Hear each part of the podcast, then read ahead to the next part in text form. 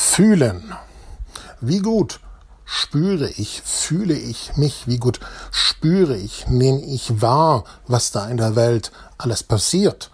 Zum Beispiel in Moria bei den Flüchtlingen. Das ist das Thema heute bei Our Job to be Done ich tue wenigstens etwas dagegen, das ist ein unheimlich, äh, unheimlich gutes Gefühl. Und für mich steht ganz klar fest, dass wenn ich im Alt bin, irgendwann mal die Oma Alea bin, ähm, dann möchte ich auf mein Leben zurückgucken und möchte nicht mir vorwerfen, warum hast du denn eigentlich nichts getan?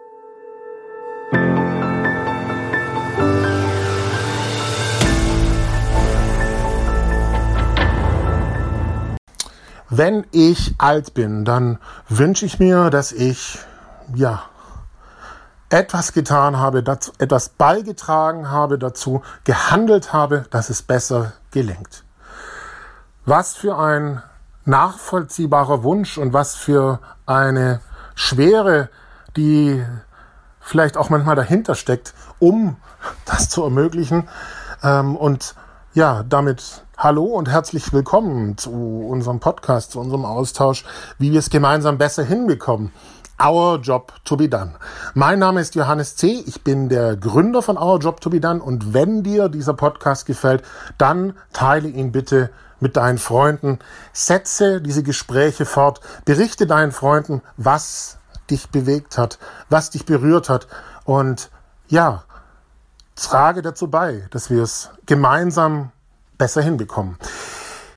In der heutigen Folge geht es um Fühlen, Hinspüren, letztlich auch merken, dass ein, eine gewisse Ohnmacht da ist und damit verbunden auch die Frage, was kann ich als Mensch eben beitragen dazu, ähm, wenn gewisse Herausforderungen in diesem Leben, in unserer Gesellschaft nicht so einfach zu beantworten ist, sind. Diese Folge wird moderiert von Marc Frei und wir haben genau zu diesem Thema Gäste eingeladen und uns speziell dem Ort Moria gewidmet mit seinen Herausforderungen. Johannes, du hast es gesagt in deiner Einleitung. Wir reden heute über Moria. Das heißt, über jeder kennt äh, diesen Begriff. Ähm, Vielleicht kennt nicht jeder die Situation vor Ort. Es ist auch schwierig, äh, wenn man das Ganze nur aus den Medien äh, bekommt. Und es ist, glaube ich, nochmal was ganz anderes. Aber da werden wir gleich äh, einiges dazu hören, wenn man das vor Ort selbst miterlebt. Und wir wollen vor allen Dingen und das ist ja auch ein Anliegen von Our Job to be Done, natürlich auch nach vorne schauen. Sicher, wir müssen die Missstände benennen, aber wir wollen auch nach vorne schauen. Was heißt das eigentlich für uns als Gesellschaft? Ähm, und warum geht es auch jeden von uns an, das Thema Moria? Und was kann auch jeder von uns dafür tun oder äh, beitragen, dass sich dort Dinge verändern? Und ich vielleicht nochmal ähm, die separate Vorstellung. Ich habe heute als Gesprächspartner ist einmal die Jeanette Hagen aus Berlin. Ähm, Jeanette, du bist Autorin, hast die Lager mehrfach besucht, hast äh, da also auch unter diesem Eindruck äh, deiner Besuche dann ein Buch geschrieben äh, mit dem Titel Die leblose Gesellschaft. Äh, die Alea ist heute dabei, eine Fotografin, die äh, etliche Flüchtlingslager auf der Welt besucht hat und dort sehr eindrückliche Fotografien von dort mitgebracht hat. Und äh, wir haben den Mainzer Arzt, äh, Professor für Sozialpsychiatrie und Sozialarbeiter, den Dr. Gerhard Trabert, der ebenfalls mehrfach in diesen Lagern war oder dorthin reist und gereist ist, um die dringend benötigte medizinische Hilfe zu leisten. Also danke erstmal an euch drei, dass ihr heute hier seid und dass ihr ja eure Erlebnisse, eure Erfahrungen, eure Gedanken mit uns teilt, um ähm, hier, sagen wir mal, etwas Gemeinsames auch tatsächlich entstehen zu lassen. Jetzt ist immer die Frage, wo oder mit wem fängt man an? Ähm, ich würde ähm, bei der Vorbereitung oder bei der Überlegung, es gibt für jeden von euch dreien, gibt es natürlich einen guten Grund, gerade mit ihm oder mit ihr zu beginnen. Und ich würde jetzt einfach mal äh, an dich, Jeanette, die Frage stellen. Du bist ähm, Coach, Buchautorin, Journalistin. Aber was hat dich denn eigentlich nach Moria gebracht? Also ich glaube, es hängt natürlich, ähm, also wenn man solche Geschichten macht oder wenn man irgendwie aufbricht, um, um Hilfe zu leisten, hat das natürlich ähm, immer mehrere Aspekte. Und bei mir war es zum einen also wirklich der starke Wunsch, A, helfen zu wollen und zum anderen äh, meine eigene Geschichte. Also ich bin ähm, vor Mauerfall aus der DDR ausgereist, habe sehr lange gewartet, ich ausreisen durfte. Ich war damals ähm, recht jung und äh, meine Mutter war schon in, in West-Berlin und ich musste halt noch warten. Ich durfte noch nicht gehen und also ich kenne dieses Gefühl von ähm, Willkür, ich kenne das Gefühl von, ich bin also in einem System ausgeliefert und ich kenne es, äh, getrennt zu sein von Menschen, die man liebt. Und ich glaube, mich hat das einfach wirklich auch getriggert. Also, dass ich gedacht habe, den Menschen äh, geht es jetzt ähnlich wie mir damals nochmal, natürlich in einer ganz anderen Situation. Die mussten vor Krieg flüchten. Also, das ist ja dann nochmal eine Verschärfung des Ganzen. Und trotzdem weiß ich ja, was, was, was ich für Empfindungen damals hatte oder, oder, oder wie ich gelitten habe. Und das war der Punkt, wo ich gedacht habe, ähm, da möchte ich meinen Beitrag leisten. Ich möchte, ähm, ich hatte es damals äh, nicht in der Form, also ich hatte wenig Menschen, die mir, die das verstanden haben oder die da irgendwie da waren. Und ähm, ich habe gedacht, ich möchte für die Menschen einfach da sein. Und wenn es nur ist, indem ich ihnen einen Tee gebe, wenn sie da aus dem Boot steigen oder Klamotten gebe. Und das war also das, das war so die, die Intention, mit der ich mhm. dann nach Lesbos gegangen bin. Und ähm, es ist jetzt genau wirklich, also fast exakt fünf Jahre her, dass ich das erste Mal da war. Es ist also auch ein Jubiläum. Nicht nur euer Podcast hat ein Jubiläum, sondern auch das, ähm, die Erfahrung insofern passt es heute sehr schön, hier zu sein. Das ist also dann im doppelten Sinne ein, ein Geburtstag heute. Ja. Ja.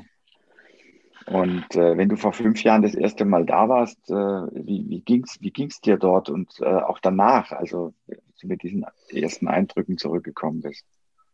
Also, ähm, also was am eindrücklichsten war jetzt für mich und, und was nachhaltig immer noch wirkt, oh, war das Gefühl, da nicht mehr wegzuwollen. Das war ein Punkt. Also einfach so zu sagen, ich kann die Menschen da nicht alleine lassen. Es geht nicht. Ich kann nicht in mein gefälliges, sattes, äh, von Privilegien vollgestopftes Leben zurück, während mhm. andere Menschen so leiden. Das war ganz schlimm. Also als ich das erste Mal hier wieder nach äh, Berlin zurückgekommen bin, ich glaube, ich habe zwei Tage durchgeweint. Also ich habe Gott sei Dank einen Mann, der mich einfach nur in den Arm genommen hat und gesagt hat, komm, lass raus. Ähm, und das war sehr schön, das war gut so. Und weil, also ich habe mich geschämt zu duschen. Ich habe mich wirklich geschämt zu duschen, weil ich dachte, es kann doch nicht sein, dass ich hier stehe und literweise warmes Wasser über mich rüberkippen kann und dort tröpfeln drei Tropfen aus, dem, aus irgendeinem Wasserhahn, wo Hunderte, Tausende äh, sich Wasser holen müssen.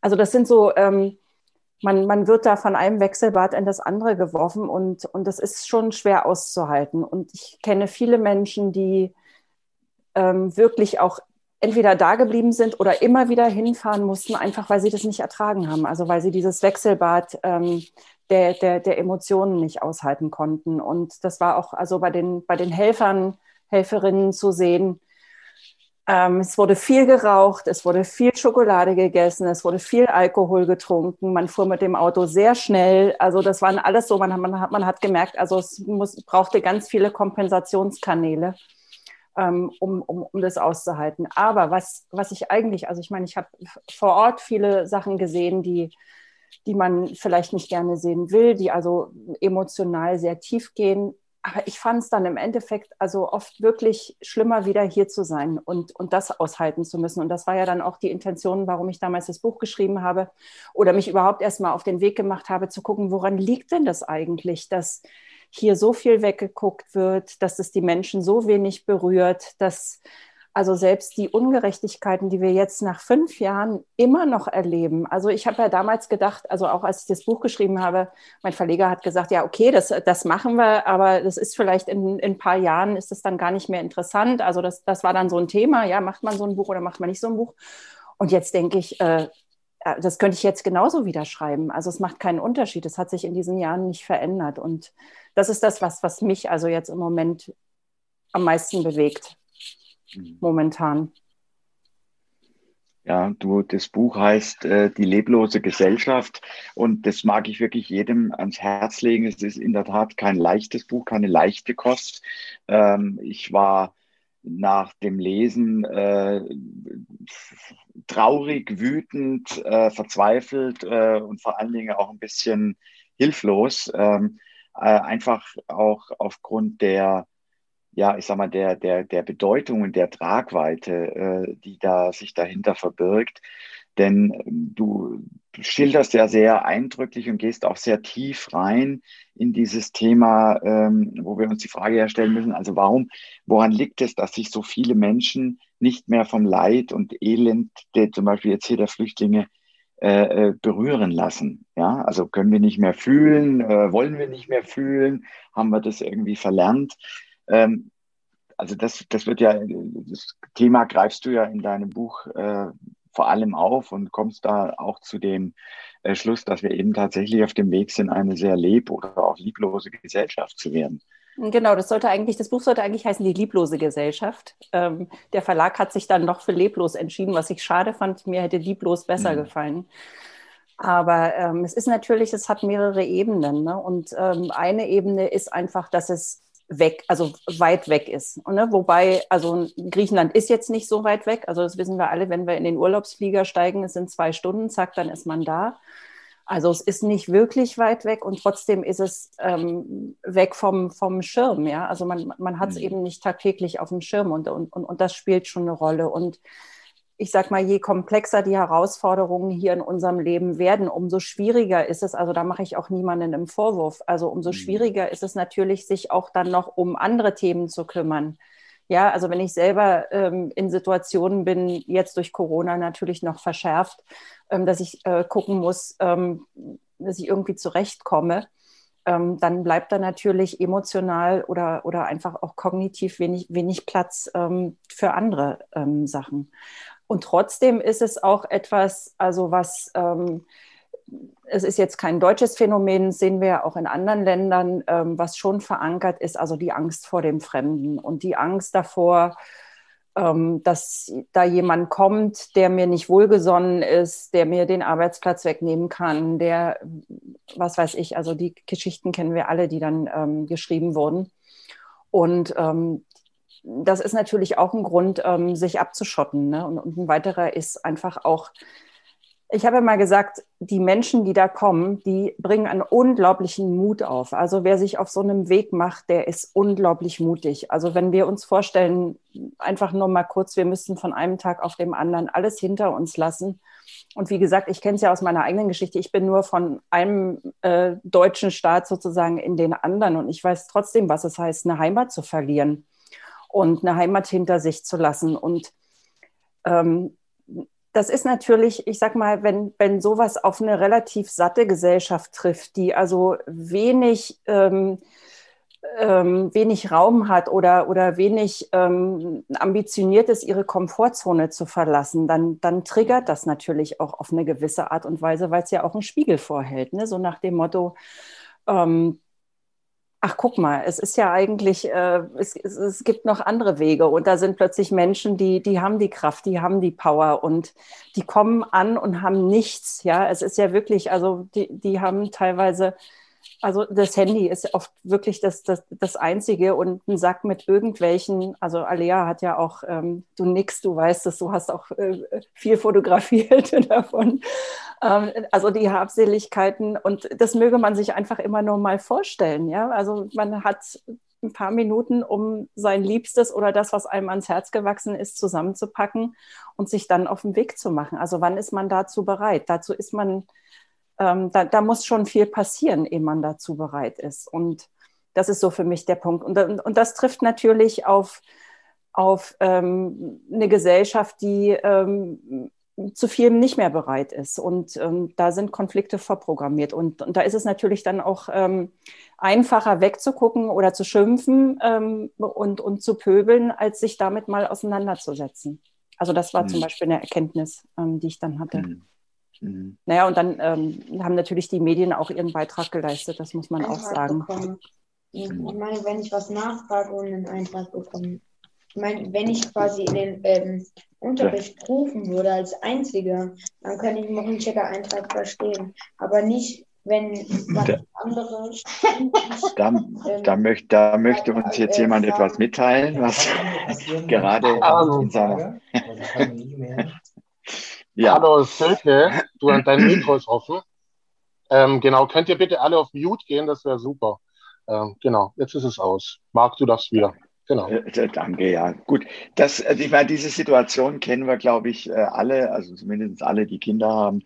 Ähm, in den letzten zwölf Monaten haben wir oft genug die Chance, das war zu, zu üben. Ja, ähm, ja Janet, also erstmal danke für diese, sagen wir mal, sehr äh, eindrückliche und auch emotionale Schilderung. Das hat so äh, noch nicht geklappt gerade. Ähm, Alea, du, also gerade diesen, diese Unterschiede zwischen, ähm, also wenn wir jetzt mal von Komfortzone sprechen und diese Unterschiede zwischen der Welt, die wir hier erleben und der Welt äh, in den Flüchtlingslagern, meine, du kennst es ja äh, nun äh, sehr gut. Du hast deine Karriere als Fotografin, als Hochzeitsfotografin äh, begonnen. Du hast mir vorhin auch mal erzählt, äh, welche Art von Hochzeiten das sind, die du fotografierst, also auf Schlössern und also sagen wir mal, eher so im gehobenen Segment, so möchte ich es mal sagen, ja. Und hast dann vor fünf Jahren circa damit begonnen, dich in sozialen Projekten zu engagieren. Äh, also nicht nur fotografisch, sondern auch durch tatkräftige äh, Unterstützung. Und ähm, was, was ist denn dann da passiert? Also was, welche, welche Veränderungen sind da auch bei dir eingetreten durch diese Erlebnisse? Ja, erstmal vielen Dank, Jeanette. Also äh, es war so, wie als hättest du mir bei allem da aus der Seele gesprochen. Ähm, ich kann dem nur ja, äh, komplett zustimmen äh, zu allem, was du gesagt hast. Ähm, für mich äh, ist es genau so, wenn ich nach Hause komme, äh, ist es erstmal äh, Katastrophe. man kommt mit dieser ähm, Ungerechtigkeit nicht klar, dass man hier so viel hat und die anderen da unten ähm, eben nicht. Aber es ist, ähm, es ist nicht alles äh, negativ. Also ich finde, das gesamte Spektrum des eigenen Lebens, das erweitert sich, der Horizont wird nicht nur nach unten in Richtung, ähm, ja, äh, manchmal nenne ich das Abgrund der Menschheit, in die man da auch, ähm, in die man da hineinschaut oder in dem man hineinschaut. Ähm, der wird nicht nur tiefer, ähm, sondern die, das, was die Jeanette eben auch gesagt hat, die Leute kommen mit einem Rucksack, die kommen mit so wenigen Dingen. Das sind echte Kämpfer, die stehen jeden Morgen äh, in einem elendigen Flüchtlingslager, stehen die wieder auf und versuchen das Beste aus ihrem Tag zu machen. Das inspiriert einen unheimlich, sich auch nicht ähm, hängen zu lassen, weil oft ist es ja schon so, bei dieser Art von Arbeit bekommt man äh, unheimlich lange Arme, weil ähm, ja, man fühlt sich so hilflos, äh, aber die Menschen in den Lagern geben nicht auf. Und ähm, warum soll ich ähm, dann jetzt aufhören? Also ähm, wirklich mal live vor Ort zu sein, das verändert einen das eigene Leben ja, schlagartig. Es ist bei jedem Projekt, egal in welches Land, egal äh, um welche Ungerechtigkeit ich mich kümmere. Ähm, ich bin vorher informiert, ich habe diverse Videos gesehen, Dokumentationen, Bücher gelesen und man geht da rein und denkt, man ist gut vorbereitet und informiert. Und wenn man dann das Ausmaß mit eigenen Augen sieht, riecht, hört, ähm, das ist einfach nochmal viel, viel, viel, viel größer. Und das ähm, verfolgt einen. Es verfolgt einen im Guten und aber auch natürlich auch im Schlechten. Du hast mir erzählt gehabt, dass äh, also eine Rückkehr ins normale, in Anführungszeichen, Leben sei gar nicht mehr möglich gewesen. Also es hätte sich für dich dann tatsächlich falsch angefühlt. Und ähm, Du hast ja äh, mir ebenfalls äh, gesagt, dass du gerade dabei bist, einen gemeinnützigen Verein zu gründen, der sich eben mit äh, ja, sozialen Themen, mit Krisenthemen äh, befasst. Ist das auch dann ähm, der Versuch, etwas zu tun, einen Beitrag dafür zu leisten, da auch damit umzugehen, mit diesen Erfahrungen, mit diesen Erlebnissen?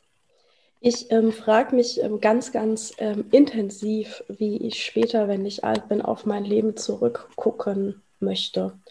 Und ähm, tatsächlich ins Tun zu kommen, ist ein unheimlich gutes Gefühl, wenn man mal anfängt, diese Angst vor Fremden ähm, abzubauen und diese ähm, zu verstehen, dass diese Berührungsangst, äh, die man hat am Anfang, dass die ja auf beider Seiten ist, wenn man dann in fremde Länder geht oder mit ja, Menschen fremder Kulturen in, in Kontakt tritt. Die wissen vielleicht im ersten Moment auch nicht so richtig, wie sie sich uns gegenüber verhalten sollen.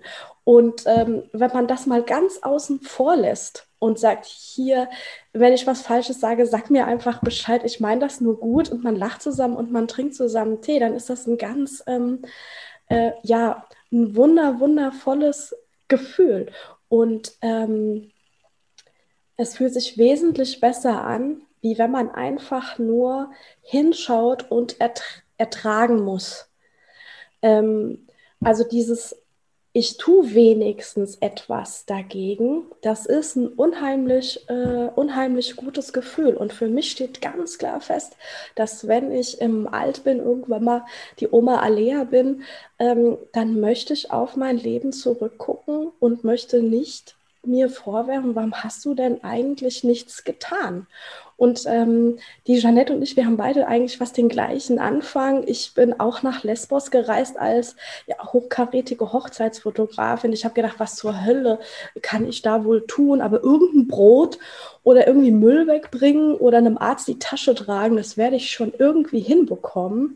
Und ähm, es gibt überall äh, äh, Dinge, wo man sich nützlich machen kann, ja. Und sei es äh, jetzt äh, über Fotos, die ich für Hilfsorganisationen oder Hilfsprojekte mache oder um Aufklärungsarbeit zu leisten oder eben indem ich selbst mit anpacke und Kleiderspenden sortiere oder Essen verteile. Mhm. Wenn wir jetzt, was wir ja sehen hier in dem äh, geteilten Bildschirm von Johannes, das sind Fotos von dir, die in Moria 1 und 2 entstanden sind. Also äh, das eine Lager ist ja abgebrannt, wie äh, sicherlich viele von euch mitbekommen haben. Äh, und es wurde Neues aufgebaut. Ähm, ohne allerdings, zumindest habe ich, hab ich den Eindruck, äh, dort Dinge besser zu machen als im ersten Lager. Und äh, du hast ja, Alea, äh, ganz viele Lager gesehen. Ja, also das in Bosnien oder in Jordanien, in Bangladesch äh, äh ist ähm, und in anderen Orten. Äh, hat, sind dir da auch Unterschiede aufgefallen? Also ist, ist Moria etwas, ich sage jetzt mal, Besonderes, etwas Spezielles? Ja, Moria ist das schlichteste Lager, was ich auf der ganzen Welt jemals irgendwo besucht habe. Ähm, und das ist sehr, sehr alarmierend, ähm, weil ich, Moria war mein erstes Lager, was ich gesehen habe und mit diesen mit, diesem, mit diesen Vorstellungen, es gibt keine Duschen. Janette hat es ja eben schon gesagt, manchmal gab es Wasser, es gab keine Toiletten, es gab nichts Richtiges zu essen, Gewalt, die Leute haben draußen geschlafen im Schnee. Ich bin im, kurz vor der Janette da gewesen im Januar, da sind Kinder erfroren nachts. Ja, mit dieser Vorstellung, so sehen Flüchtlingslager aus, bin ich in andere Flüchtlingslager gereist und habe dann gesehen, äh, äh, die Leute können ja auch in Containern schlafen und es können auch genug Container sein. Ja, also gerade das Lager in Bangladesch, äh, wie ich dort war, war das gerade mal erst zwei Jahre eröffnet. Eine Million Menschen leben dort. Äh, man muss über so Feldwege, so buckelige äh, äh Feldwege überhaupt dorthin kommen. Und 15 äh, Personen teilen sich eine Toilette. Das ist bis heute nicht nach fünf Jahren Moria äh, gibt es immer noch nicht genügend Toilette so, dass, Toiletten so, dass sich ähm, 15 Leute eine Toilette teilen. Es sind immer noch, weiß ich nicht, 50 oder sowas, ja. Also diese, es gibt Mindeststandards, äh, die in anderen Ländern, auch in viel, viel ärmeren Ländern, in Jordanien, mitten in der Wüste, äh, äh werden die eingehalten. Aber bei uns in Europa scheint das nicht zu klappen und das ist schon sehr verwunderlich. Das ist in der Tat verwunderlich. Also da drängt sich ja nach gerade die Frage auf, ähm, ob das System hat oder ob da einfach nur äh, Leute mit dem der Planung und Konzeption des, des, Lagers betraut waren, die vielleicht nicht auf die Idee gekommen sind, dass auch Flüchtlinge mal auf eine Toilette müssen. Ähm, denn ansonsten kann man sich das ja in der in, Europa, wo wir ja äh, auf uns sonst so stolz sind, weil wir alles so gut organisiert bekommen, kann man sich ja fragen, wieso schaffen das Länder ähm, äh, wie Bangladesch oder warum sind die Lager in äh, Jordanien ähm, äh, sagen wir mal besser geführt und äh, haben eine bessere Infrastruktur als jetzt in dem Fall hier auf Lesbos. Ja, ich sehe das genauso. Ähm, es ist so offensichtlich, dass das politisch so gewollt und ähm, dass man die, die Leute, die Menschen leiden lässt, damit sie äh, mitbekommen, dass sie hier unerwünscht sind. Also für mich hat das ganz klar äh, Strategie. Ähm, es sind ja auch sehr, sehr viele Gelder nach Griechenland geflossen. Davon hätte man Luxuscamps bauen können, aber diese Gelder kommen nicht an. In Bosnien ist es das Gleiche. Äh, wenn man sich das Lager Lipa anschaut, da stehen ähm, ein paar alte Zelte und äh, das war's, ja. Äh, es gibt dort auch kein fließendes Wasser oder sowas, obwohl Millionen dorthin geflossen sind. Also ist ganz klar Teil dieser Abschottungs- und Abschreckungsstrategie, die in Europa ähm, herrscht. Mhm. Mhm. Ja, und neben äh, natürlich sanitären Einrichtungen oder auch beispielsweise der Frage, können denn die vielen Kinder, die man auf deinen Bildern auch sieht, irgendwann auch vielleicht mal in die Schule gehen? ähm, gibt es natürlich einen anderen wichtigen Aspekt und das ist das Thema der medizinischen Grundversorgung, die offensichtlich auch nicht funktioniert, äh, wenn nicht Menschen wie du, Gerhard, äh, Dr. Gerhard Rabert, hinreisen. Und ähm, ja, wenn ich, wenn ich mal anschaue, was du alles tust und getan hast, da wird man schon recht ehrfürchtig, ja. Also mit deinem mit deinem Verein äh, Armut und Gesundheit in Deutschland kümmerst du dich unter anderem um die medizinische Versorgung von Obdachlosen. Zweiter Verein hat Kinder krebskranker Eltern im Fokus. Und seit über 20 Jahren bist du in sagen wir, zahlreichen Kriegs- und Bürgerkriegsgebieten im Einsatz als Arzt, Afghanistan, Liberia, Angola, Syrien du hast nach Katastrophen, äh, ich gelesen habe, in Haiti oder Pakistan Hilfseinsätze geleistet. Du kümmerst dich um Flüchtlinge bei der Seenotrettung, also auf hoher See, aber ebenso auch wie in den Lagern in der Türkei oder in Griechenland.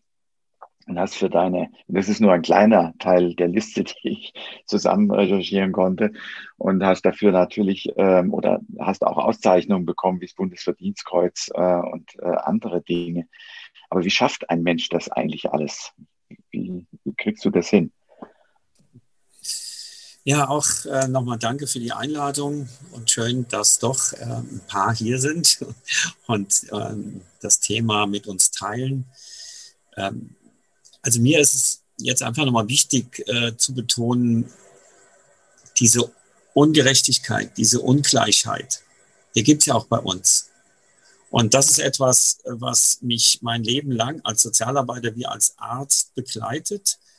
Ich habe biografisch gesehen schon als, als Kind miterlebt, weil mein Vater Erzieher war in einem Waisenhaus damals, ähm, wie privilegiert ich war, der ich Vater und Mutter hatte.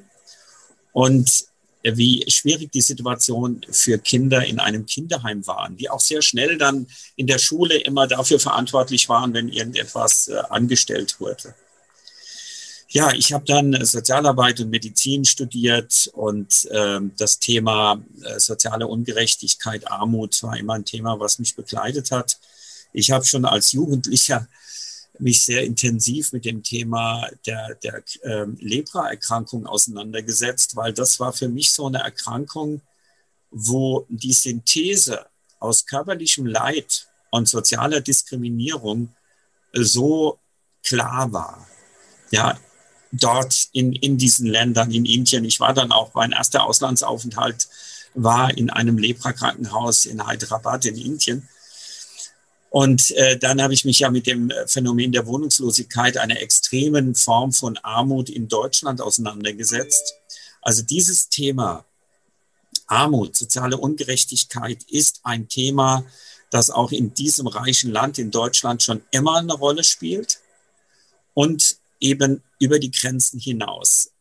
All das, was wir jetzt so, was uns jetzt so fokussiert, äh, ja, durch die Flüchtlingslager und die Situation der Menschen in Moria betroffen macht, hat sehr viel eben mit, mit Reichtum und mit Armut zu tun, mit einer ungerechten Verteilung von Ressourcen, mit der Ausbeutung des Nordens von Südländern. Das merken wir ja jetzt auch zu Corona-Pandemie-Zeiten.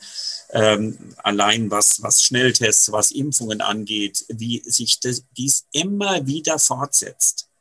Diese Ungerechtigkeit, diese soziale Ungerechtigkeit, dass Reiche reicher werden, dass Arme armer werden. Wir haben in Deutschland über 15 Prozent Menschen, die von Armut betroffen sind, von Einkommensarmut.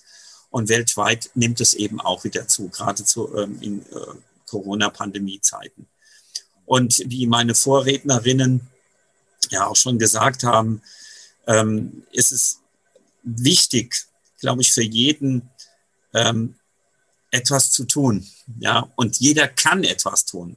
Das, das ist ja auch, man muss nicht Arzt sein, man muss nicht ähm, irgendwie qualifiziert sein. Das haben ja auch beide, äh, Jeanette und Alea, gesagt. Man muss tun, man muss vor Ort sein und dann wird sich immer etwas ergeben, wo man aktiv werden kann.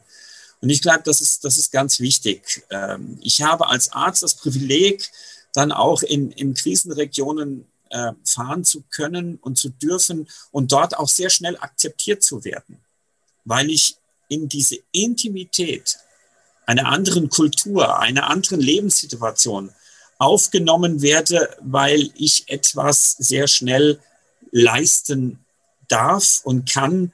Ich kann als Arzt eben dann bestimmte Dinge behandeln, Wunden, Erkrankungen. Ähm, ich kann nicht die, die seelischen Wunden äh, behandeln. Das ist vielleicht mal in einem Gespräch so ein Blitzlicht. Äh, ich werde das nie vergessen, wie, wie ein, ein Vater zu mir kam mit seinem Sohn in Idomeni, in dem Flüchtlingslager, und mir erzählt hat, äh, dass sein Sohn eine Schussverletzung hatte, er, und dass sein Sohn nicht mehr schlafen kann. Und ich war einfach nur traurig und äh, habe dann über den Dolmetscher vermittelt, es tut mir leid, ich habe selbst vier Kinder, ich könnte so gut nachvollziehen, was er als Vater alles durchgemacht hat. Und dann nimmt er mich in den Arm und sagt, äh, ich danke dir, dass du zugehört hast. Also es ist nicht immer äh, etwas ganz äh, ja, Besonderes, sondern es ist diese zwischenmenschliche Begegnung, dieses Vorortsein. Und genau das, um jetzt deine Frage auch ähm, ja, ein Stück weg beantworten, zu beantworten, jedenfalls zu versuchen zu beantworten. Ähm, genau diese Form der Begegnung ist ja auch ein Bekommen. Es ist nicht nur ein Geben. Ich bekomme diese Authentizität. Ich bekomme dieses, ja, diese originäre ursprüngliche, ursprüngliche Form der Begegnung zwischen Menschen geschenkt. Und das ist etwas, was sehr gewinnbringend ist. Das haben ja auch Janet und Alea schon gesagt. Und das wird jeder erleben, dass man keine Angst vor anderen Kulturen, vor anderen Menschen haben braucht. Das Angst hat ja auch immer etwas mit Uninformiertheit zu tun, sondern wenn man Menschen begegnet, dann merkt man, sie sind Menschen wie du und ich. Und, und das ist etwas, was mich äh, bei all diesen Reisen immer wieder geholfen hat und mich motiviert hat. Äh, der große Frust sind die Strukturen, die gesellschaftlichen Strukturen, ist der Mainstream der Politik, gerade bei uns in Europa. In meinen Augen wurden noch nie so viele Menschenrechte verletzt und gebrochen, wissentlich in Europa wie momentan. Auch in Deutschland gibt es kein Armutsbekämpfungsgesetz. Man nimmt auch hier Armut in Kauf. Alea hat es gesagt, ich denke, das ist, das hat etwas mit unserer kapitalistischen Demokratie. Ich bin in keiner Partei, aber das hat etwas mit dieser Leistungsgesellschaft zu tun. Das ist so ein Abschreckungsszenario. Ja, also einmal für Bürger in unserem Land, wenn ihr nicht funktioniert, dann müsst ihr von Hartz IV leben und werdet irgendwie an den Rand der Gesellschaft äh, gedrängt auch wenn viele überhaupt nichts dafür können, wenn man überhaupt von Schuld oder von Verantwortung reden will. Äh, viele Menschen geraten in eine ökonomisch prekäre Situation, weil es wiederum gesellschaftliche Strukturen sind, die es verhindern, dass sie partizipieren, dass sie eine Arbeit haben und so weiter. Und das ist jetzt so, ja, so deutlich, dass Europa in Kauf nimmt mit Frontex, mit Pushback-Aktionen, mit dieser katastrophalen Situation in den Flüchtlingslagern, ähm, dass, dass sie Menschenrechte brechen, dass sie nicht handeln nach dem eigentlichen Fundament. Und das Fundament Europas dieser demokratischen Gesellschaftsform sind eben die Menschenrechte in meinen Augen. Das ist das Fundament. Und sie verraten dieses Fundament, ja. Und das halte ich für äußerst gefährlich, weil wir diese, wenn wir diese Identität aufgeben, ja, dann verlieren wir den Halt dieser Demokratien. Und dann kommt es immer mehr zu, zu rassistischen ähm, ja, Aktionen. Also das, das finde ich auch. Das, das hat etwas damit zu tun, ja, mit dieser Politik. Die AfD, der Rassismus kommt nicht, fällt nicht vom Himmel, sondern das hat etwas auch damit zu tun, wie die etablierte Politik sich verhält, wie ein Bundesinnenminister sich verhält. Da wird nämlich Rassismus auf einmal Hoffähig scheinbar. Ne, dann spricht man von der Obergrenze, man kriminalisiert die Seenotrettung, man akzeptiert äh, die Situation der Menschen in diesen Lagern. Also das, das sind alles so Wechselwirkungen, die zusammengehören. Und, und da müssen wir alle etwas entgegensetzen. Wir müssen noch lauter werden. Wir müssen noch mehr dies auch in diesen Kontext äh, setzen. Es geht, wenn man so will, nicht nur um Moria. Es geht um diese ungerechte Politik, dieses Akzeptieren von Armut, dieses, mhm. dieses Akzeptieren von sozialer Ungerechtigkeit. Und das dürfen wir nicht zulassen. Mhm. Du hast äh, sehr schön die äh, Brücke gespannt äh, zwischen dem, was wir sagen wir, in, in Moria be beobachten können und auch der Situation hier bei uns in unserem Land. Und Jeanette, wenn ich dich da gerade nochmal anspreche, du hast jetzt ja genau diese Situation auch in deinem, in deinem Buch beschrieben, ähm, wo es also schlussendlich auch um die, das Thema Angst geht. Äh, Gerd, du hast gerade auch von, vom Thema Angst gesprochen.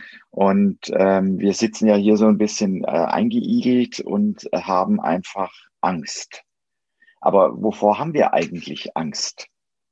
Naja, das lässt sich schwer sagen, weil ähm, also die Angst ist ja diffus. Also es gibt ja nicht äh, die konkrete Angst. Also man kann mhm.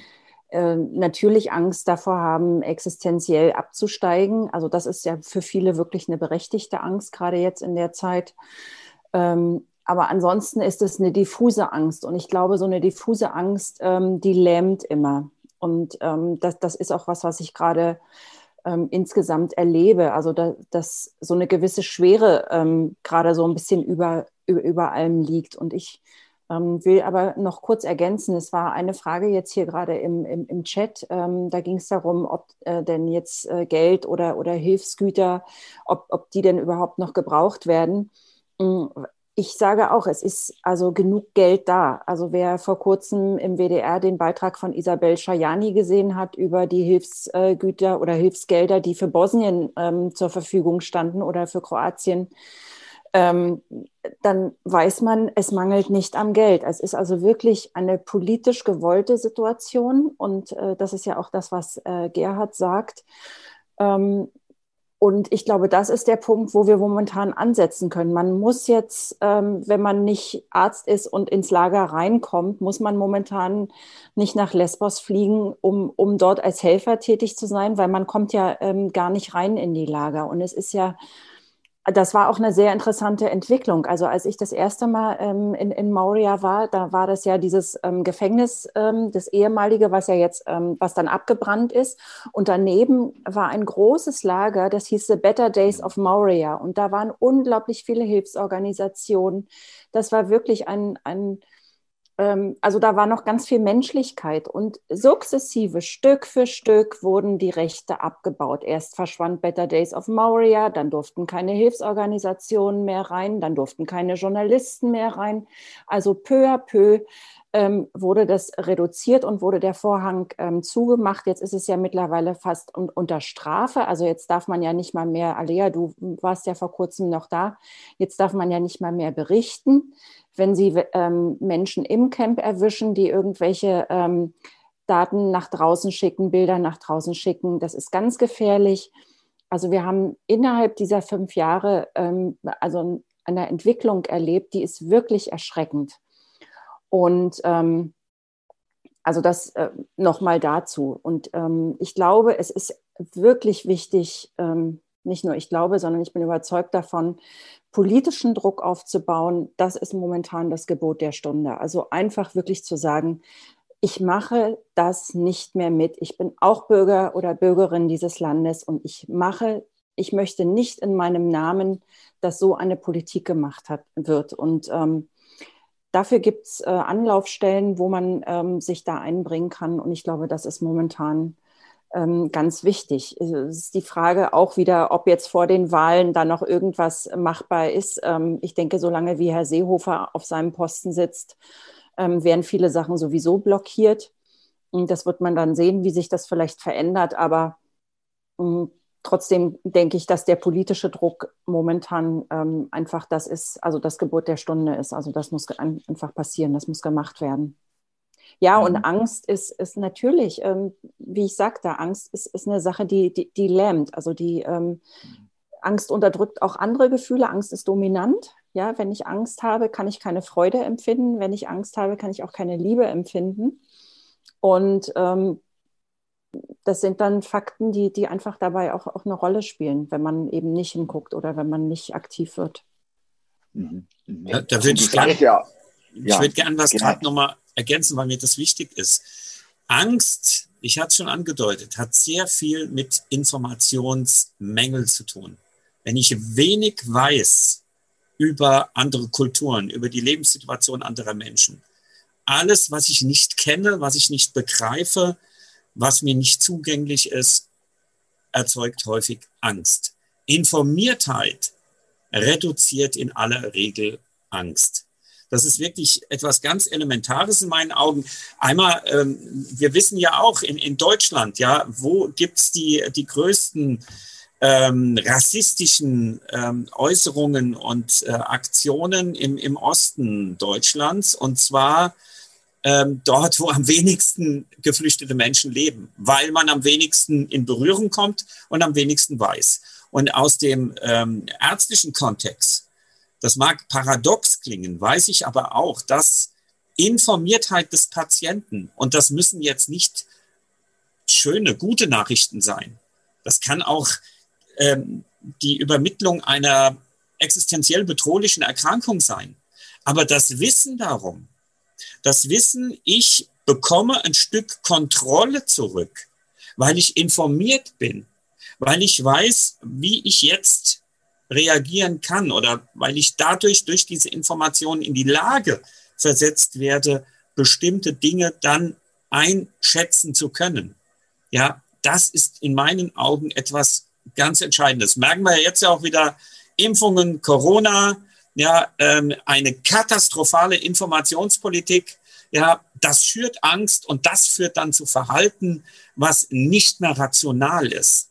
Also das Informieren ist für mich etwas ganz Zentrales, um Angst zu reduzieren und damit auch Vorurteile abbauen zu können. Danke, das finde ich sehr wichtig. Also gerade das äh, Thema, ähm, dass man, dass man kennt, also dass man Dinge kennt und dann auch erkennt und ähm, vor allen Dingen dann auch merkt, was hat es denn auch mit mir zu tun, was hat es mit uns zu tun, was macht es auch äh, mit mir, wenn ich äh, da hinschaue, wenn ich, äh, und ich sag mal, die Bilder, die du ja gemacht hast, Alea, die sind da in der Hinsicht sehr eindrücklich. Äh, die sind ähm, ungefiltert sozusagen, ja, äh, geben die wieder. Ähm, was dort vor Ort, äh, was die Menschen dort ertragen müssen, welche humanitäre Katastrophe wir da, mit der wir es da zu tun haben. Und du schreibst ja in deinem Buch, ähm, Jeanette, auch über die äh, Folgen, die das für uns als Gesellschaft hat. Also wenn wir, sei es jetzt, weil wir nicht informiert sind oder weil es vielleicht uns auch nicht interessiert, weil wir ähm, ja, unser eigenes Leben äh, ja, hinkriegen wollen und damit beschäftigt sind. Ähm, aber wenn ich wegschaue und ähm, hinschauen ist äh, ja eine bewusste Entscheidung, aber auch wegschauen ist eine bewusste Entscheidung, dann macht es ja auch etwas mit mir und mit allen anderen, also mit unserer Gesellschaft. Was, ja, also das, das ist ja nicht so, dass es einfach weg ist. Es ist Moria und wir sind zwei Flugstunden entfernt, sondern Moria findet im übertragenen Sinn ja mitten in unserer Gesellschaft statt. Ja, das ist ja das, was ähm, Gerhard schon gesagt hat. Also wir entziehen uns damit selber einen Teil ähm, unsere, ähm, unserer Menschlichkeit. Ja, und Menschlichkeit ist äh, die Basis. Also es ist auch unsere europäische Basis. Also Europa ist ähm, Friedensnobelpreisträger. Den hm, Friedenspreis haben wir nicht bekommen, weil wir andere Länder ähm, überfallen, sondern den haben wir ja aus einem bestimmten Grund bekommen. Mhm. Und ähm, ich sage immer, also ähm, in dem Moment, wo ich meine Gefühle nicht, nicht zulasse, wo ich also meine Gefühle abschotte, und, und das ist ja was, was passiert, ähm, verliere ich einfach auch einen Großteil meiner, meiner Lebendigkeit, ja, und also einen Großteil meines, meines Seins. Also wir, indem wir auf Ratio gehen, indem wir also nur in der Sachlichkeit bleiben oder nur das ähm, ausblenden oder eben versachlichen, was da alles passiert, fehlt uns einfach ein Stück, ja, und ähm, das merken wir eben, dass dann dann sind es irgendwann nicht mehr die Geflüchteten nur, sondern dann, sind, dann schauen wir eben auch hier bei uns weg. Also wir, dadurch entsteht ja, ich sage, Gerhard sagt, dass wir das ja hier auch schon immer haben, also Ungerechtigkeiten. Aber es wird ja schlimmer, es wird ja nicht besser. Und wo schauen wir denn noch überall weg? Also das ist für mich so die Frage. Wir stehen ja momentan als, als Gesellschaft, als Menschheit auch an einem ganz äh, wichtigen Punkt. Also es stellt sich ja die Frage, wie wollen wir in Zukunft leben? Und die ist äh, existenziell. Und es ist ja nicht nur, ähm, dass man bei Geflüchteten vielleicht wegschaut oder bei der Armut, die wir hier erleben, sondern es ist das Klima, es sind noch andere Faktoren. Das ist ja alles verbunden. Also wir sind doch, wir sind doch nicht ähm, irgendwie so ein Puzzleteil, was alleine irgendwo steht und mit den anderen nicht verbunden ist, sondern wir sind nicht nur als Gesellschaft, als Individuen miteinander verbunden, wir sind auch global verbunden. Und wenn ich Leid zulasse, wenn ich Leid an einer anderen Stelle zulasse, dann verursacht das auch Leid in mir. Ich glaube, dessen, ähm, das ist ein Punkt, wo, de, ähm, über den denken viele Menschen nicht nach oder es ist vielen Menschen nicht bewusst, dass das wirklich ähm, Leid, das ich sehe und, und, und wo ich weggucke und das ist trotzdem da und das macht was mit mir. Und das, mhm. auch wenn ich das nicht zugebe, es ist trotzdem, also wir sagen im, im, im Coaching auch immer die Dinge, ähm, wir haben ja alle so Sachen, ich sag mal zu Hause, so diese improvisierten Sachen oder Sachen, da ist fehlt ein Knopf oder da ist irgendwas, also Dinge, die immer ewig liegen, wo man dann sagt, ach, das mache ich dann mal. Das zieht Energie. Ja, und obwohl wir das uns nicht eingestehen wollen, viele dieser, viele tausend von diesen kleinen Dingen ziehen uns Lebensenergie. Und genauso ist es ähm, damit. Also Leid irgendwo ähm, doch ja wahrzunehmen. Wir können das nicht ausblenden. Es, es geht nicht. Wir können das nicht komplett ausblenden. Und es zieht Energie, es zieht Lebenskraft und es macht was mit uns. Es, macht, es stumpft uns ab und ähm, ich möchte nicht abgestumpft sein. Und, und das ist so ein Punkt, also warum ich mich da auch gern im, immer ins Getümmel werfe, weil auch wenn es weh tut und auch wenn es Schmerzen bereitet und auch wenn ähm, mich das, äh, ich sag mal, davon abbringt, äh, hier, hier im Leben irgendwie eine große Karriere oder sonst irgendwas zu machen. Mhm. Mir ist es wichtig, lebendig zu sein und, und emotional auch dabei zu sein und, und, und mitzuleben, mitzuleiden, mitzulieben, mitzulachen. Und ähm, ja, deshalb glaube ich, ist es, ich weiß nicht, ob man das verallgemeinern kann. Also ich bin eben ich und andere sind anders, aber ich, ich beobachte es doch, also mit wie viel Leblosigkeit ähm, manche Menschen durchs Leben gehen. Und dann denke ich immer, arm dran. Das ist wirklich mhm. arm. Also das ist arm im, im menschlichen Sinn. Und mhm. das ist auch einfach schade, weil ich glaube, wir könnten als Gesellschaft so viel mehr sein, als wir im Moment sind. Ja. Mhm. Ja, das finde ich, äh, das finde ich auch sehr stark, äh, diese, diese Aussage, äh, die du da machst, äh, Jeanette. Und ich sag mal, von, von Albert Schweitzer gibt es ja dieses Zitat, äh, Ethik ist unteilbar. Ja, also ich kann nicht auf der einen Seite zulassen, dass Menschen äh, derartig leiden. Ja, also ist mir völlig egal und äh, wir äh, errichten Barrieren und Barrikaden und lassen die Menschen oder schleppen sie sogar zurück aufs Meer, damit sie dort äh, umkommen als Europäer. Ja, ähm, oder sagen wir mal als Mitmensch, so müsste man es ja eigentlich sagen, weil das ist ja jetzt mal unabhängig davon, zu welchem Kontinent oder zu welcher Nation ich gehöre. Ist ein Mitmensch äh, und ich äh, lasse ihn im Wortsinne verrecken. Also ich kann das in mir nicht zulassen und dann auf der anderen Seite liebevoll mit meiner Familie sein. Also das wird, das stelle ich mir wahnsinnig schwer vor, wie das, also es sei denn, man ist schizophren, aber äh, ansonsten glaube ich, dass die Bereitschaft, äh, ein solches Leid äh, zuzulassen, und ja, vielleicht habe ich nicht alle Informationen, aber ich meine, meine Güte, wir leben heute in einer Zeit, in der alle Informationen auf einen Knopfdruck verfügbar sind. Also äh, jeder, jeder kann sich darüber informieren, was los ist. Und wenn ich das aber dann ausblende bei mir selbst, dann glaube ich schon, dass dort äh, etwas in mir auf Dauer Schaden nimmt. Also Gerhard, du wirst da als äh, Arzt und was Sozialpsychiatrie mit Sicherheit auch äh, eine Meinung dazu haben. Ja, aber mir, mir ist ähm, nochmal was wichtig. Martina hat das ja eben, glaube ich, auch schon mal geschrieben. Also ich sehe jetzt gesellschaftlich betrachtet nicht so negativ. Die politisch Verantwortlichen, ja, der Mainstream geht in eine Richtung, die ich nicht akzeptieren kann. Ja, wenn, wenn eine etablierte Partei, Seehofer, äh, wenn, wenn da die CSU und auch die anderen ähm, Dinge akzeptieren oder fordern, die nichts mehr mit Humanität, mit den Menschenrechten, ja, Scheuer mit, mit einem Gesetz, was, wie gesagt, die zivile Seenotrettung ähm, kaputt machen soll. Ähm, ähm, da sehe ich etwas, ähm, was wirklich fatal ist. In der Bevölkerung habe ich das Gefühl, dass eine hohe, höhere Sensibilität und ein höheres Bewusstsein da ist für soziale Ungerechtigkeit. Ähm, die Seebrücken, die Klimaaktionen, die Antirassismusaktionen, da ist etwas da. Ja, und, und das ist äh, was ganz Entscheidendes.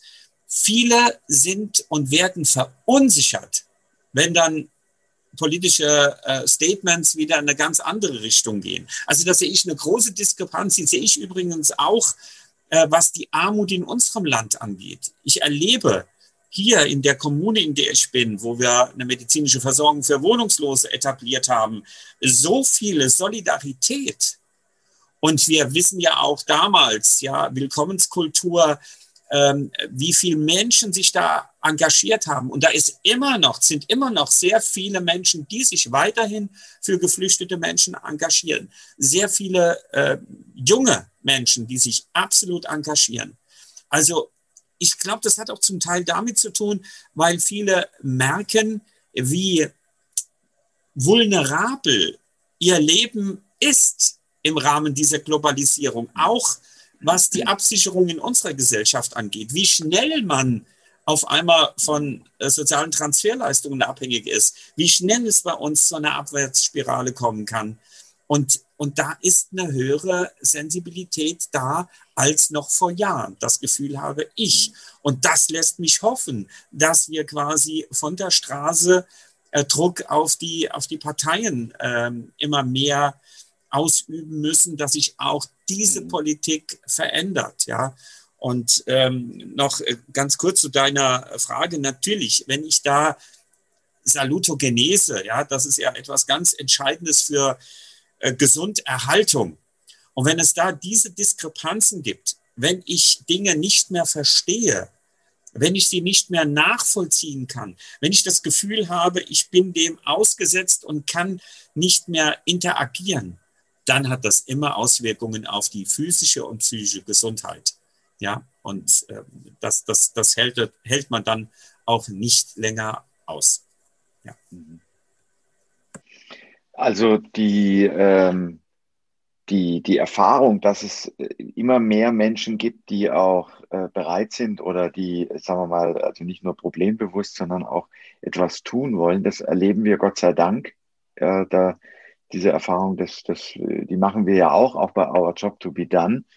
Und äh, ich denke mal, die Frage muss natürlich für uns sein, wie können wir solche Kräfte, wie, wie können wir die stärken? Also was können wir tun, um das stärker in Gang zu setzen? Also ich meine, die Fridays for Futures, die haben uns uns ja im Grunde genommen auch ein bisschen vorgemacht. Ja, jetzt an, bei einem Thema, da geht es um das Klima, also noch ein Problem, was, ja, wir sind da schon am Anfang drin, das wird noch größer, das wird äh, auch noch Flüchtlingsströme äh, verursachen, das können wir uns heute noch gar nicht vorstellen. Also wenn man die Prognosen äh, zum Beispiel äh, des äh, UNO-Flüchtlingskommissariats über die zu erwartenden ähm, ja, äh, Probleme südlich der Sahelzone sich anschaut, dann äh, kann man also ungefähr eine Idee davon bekommen, womit wir es zu tun haben.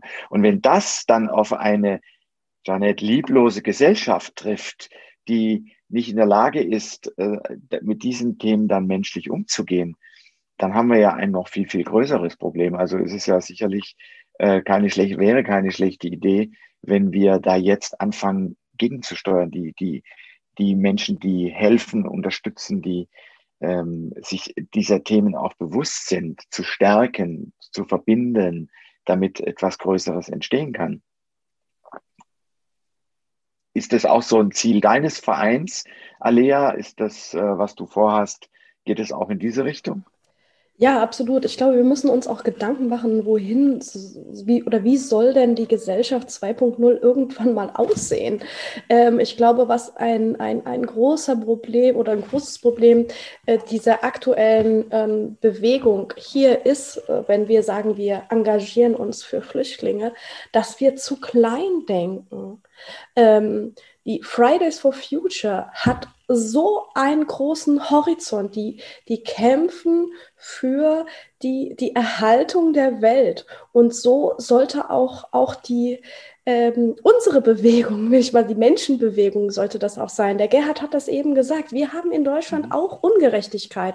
Und es nutzt gar nichts, wenn wir sagen, okay, wir evakuieren jetzt alle Leute aus Moria. Das ist ein guter und wichtiger Schritt, ja. Aber es gibt noch viele andere Lager und wir müssen unbedingt anfangen, auch an den Fluchtursachen zu arbeiten, weil Janette hat es ja eben auch schon gesagt, die Welt, wir hängen zusammen. Und wenn in Syrien bombardiert wird, dann betrifft das auch uns. Und wir müssen diese Verantwortung einfach auch übernehmen und nicht sagen, das geht uns nichts an, weil das passiert vielleicht nicht unmittelbar in meiner, ähm, in meiner Blase. Also wenn wir wirklich für Gerechtigkeit sind, müssen wir meiner Meinung nach eben auch größer denken, so wie Fridays for Future uns das vormacht und, und mutig sein, weil das nimmt ja auch diese, ähm, die Argumente der Kritiker Ne, weil wenn es dann heißt, wenn man, wenn man mal zuhört, was von rechts an Argumentation kommt, und mir ist es schon wichtig, die Menschen auch ernst zu nehmen, wenn die sagen, ja, wir können ja nicht alle aufnehmen. Ja, dann müssen wir anfangen, an den Fluchtursachen zu arbeiten. Und das ist, muss genauso Teil dieser Bewegung sein, wie zu sagen, wir möchten gerne, dass Moria evakuiert wird. Und ja, mein Verein setzt sich hoffentlich in Zukunft dafür auch ein, ja. Mhm. Das ist gut und du wirst sicherlich uns die äh, Chance geben, äh, zu erfahren, wann es losgeht und auch vielleicht, wie man, wie man da äh, äh, unterstützen kann.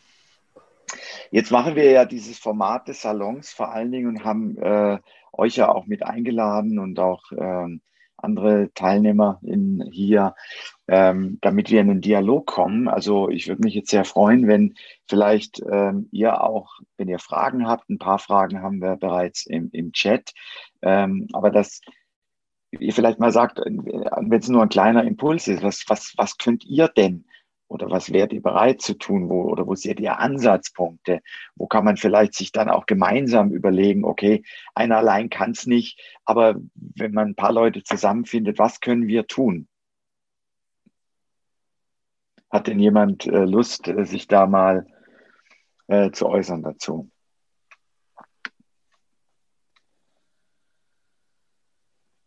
Dann einfach in, für den Fall das Mikrofon einschalten wenn es nämlich ausgeschaltet ist, hören wir es nicht. Und äh, gerne eine Frage oder einen Kommentar oder irgendwas. Ja, ich, hab, ich, ich hätte eine Frage. Ähm, es ist ja generell zu sagen, okay, man, man muss größer denken, man muss Fluchtursachen bekämpfen. Ähm, man sollte sich Fridays for Future vom, vom Gesamtumfang her äh, als Beispiel nehmen. Das ist menschlich bin ich da voll dabei. Ja, ähm, andererseits ist ja die Destabilisierung des Nahen Ostens und aller ölfördernden Staaten ist ja Programm seit 40, 50 Jahren. Das ist ja Absicht, das ist ja gewollt. Das sind geopolitische Machterwägungen. Ähm, und ich weiß nicht, ob man als Zivilgesellschaft dagegen steuern kann, solange unser großer Bruder beispielsweise die USA ist. Die ja genau diese Umstände, an denen wir ja als Deutschland auch partizipieren mit unseren Waffenexporten und uns ja auch an den Aufräumkriegen und illegalen Angriffskriegen aktiv beteiligen, ähm, dennoch ist es so, nehmen wir einmal an, man würde die Fluchtursachen nicht in den Griff bekommen, weil man die Krisen nicht in den Griff bekommt, weil die Krisen gewollt sind.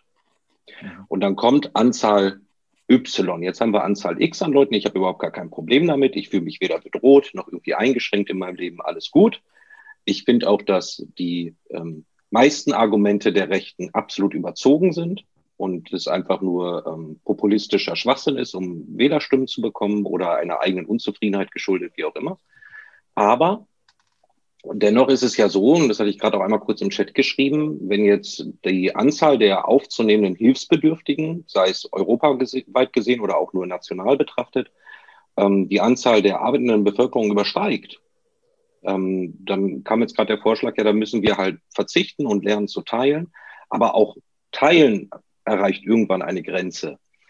Ähm, also wenn wir jetzt einmal davon ausgehen, dass man die Fluchtursachen nicht bekämpfen kann, sondern dass eventuell irgendwann die Mittelmeermission wieder so weit ausgebaut wird, dass wir es halt nicht mehr aktiv mitbekommen in der EU.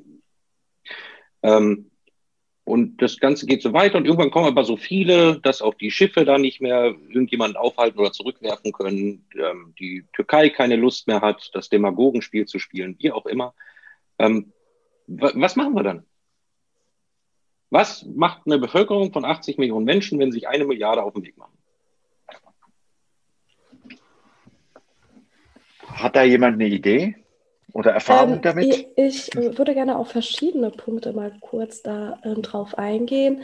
Ähm, alle Länder auf der Welt haben diesen Gedanken oder alle Menschen haben auf den Gedanken, was kann ein Einzelner denn tun?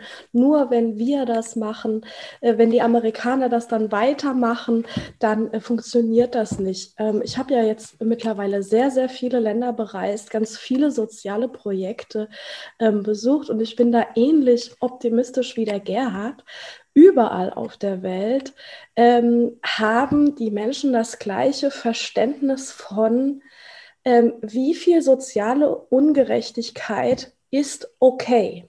Da gibt es auch Studien da, dazu, ne, wie viel sollte ein Top-Manager mehr verdienen als ein normaler Angestellter und so weiter. Das wurde global ähm, ähm, befragt und komischerweise ist in, in allen Ländern auf der gleichen Welt, haben die Menschen dieses gleiche Grundgefühl von Gerechtigkeit. Und da kann man drauf bauen und man darf nicht sagen, nur weil die anderen vielleicht nicht mitmachen, dass man dann nicht den ersten, äh, den ersten Schritt macht.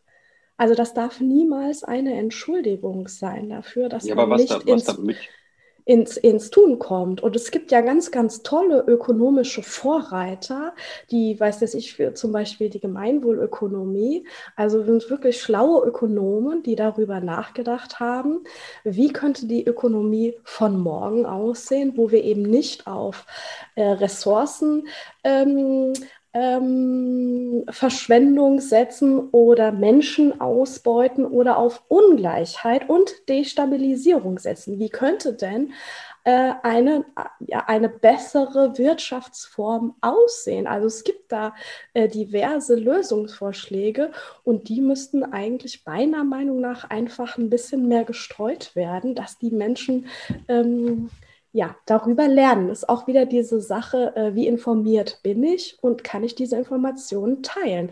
Es gibt Lösungen dafür, wie man auf der ganzen Welt fairen Handel ähm, durchführen könnte.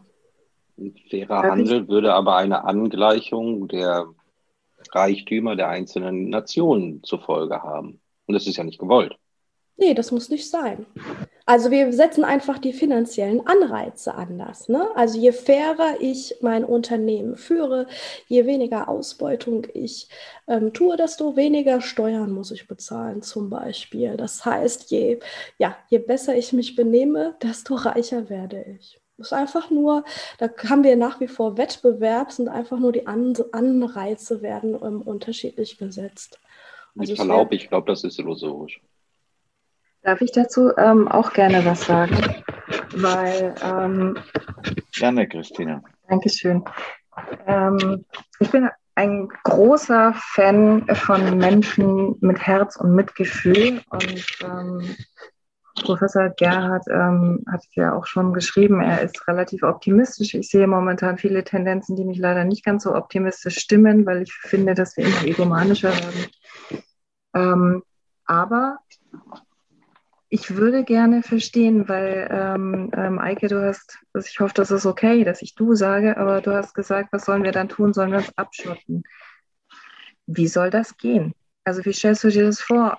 Machen wir eine Mauer? Haben wir dann Selbstschussanlagen? Also das ist was, was für mich überhaupt nicht mehr funktioniert. Wir sind in einer hochkomplexen globalen Welt. Wir sind nicht nur metaphorisch, sondern wirklich auf allen möglichen Arten miteinander verbunden in, in krankmachenden Wechselbeziehungen zum Teil. Und natürlich, man wird nicht alles auflösen können, weil der Mensch einfach nie immer nur gut sein wird. Das werden wir einfach nicht schaffen, alle Menschen dazu zu bekehren, immer nur auf die gute Seite zu hören, weil jeder hat auch ein kleines Teufelchen in sich sitzen. Das heißt, ich sehe es auch als illusorisch an, gewisse Themen so aufzubrechen, dass es ähm, global immer funktionieren wird. Ich glaube aber schon, und das ist das, was Alia gerade gesagt hat. Und das finde ich wahnsinnig schön, dass es mittlerweile auch genügend Unternehmen gibt. Patagonia ist ein wunderschönes Beispiel dafür, die zum Beispiel ähm, darauf verzichten, äh, mehr Profit zu machen, ähm, ähm, um die Werte halten zu können. Das heißt, wir haben natürlich auch eine Bewegung nach Werten. Ähm, und mein kleinster Nenner ist immer, und vielleicht bin ich naiv, wenn ich das denke, aber meine Aussage auch gegenüber meinen Freunden, meinem kleinen Sohn ist, wenn jeder von uns nur in seinem kleinsten, engsten Kreis anfängt, nach diesen Werten zu leben, sich selber ein Stück zurücknimmt, anfängt zu unterstützen, dann wäre diese Welt eine ganz, ganz andere. Und ähm, das ist für mich so der Punkt, ich möchte gerne mir diesen Rest, diese Restnaivität wahren, zu denken, ja, ich kann was bewegen und ich glaube daran, dass jeder was bewegen kann auch wenn es nicht das ganz Große ist, weil, wie gesagt, wenn die Klimaflüchtlinge kommen, und die werden kommen und es sind raue Mengen, dann funktioniert gar nichts mehr. Also Abschotten geht dann überhaupt nicht mehr. Ich, ich glaube, ich wurde missverstanden. Ich propagiere okay. nicht die Abschottung. Ich fragte, was die Alternative ist. Die Alternative zur Abschottung? Ja. Oder, dann müsste die Abschottung ja erstmal funktionieren, damit wenn es wir, so eine Alternative jetzt, gäbe. Ne? Wenn wir jetzt in großen Zahlendimensionen denken, dann sind wir im Bereich einer Völkerwanderung, wie es das bereits vor 1600 Jahren gegeben hat. Und das ist auch vollkommen normal in der Geschichte der Menschheit.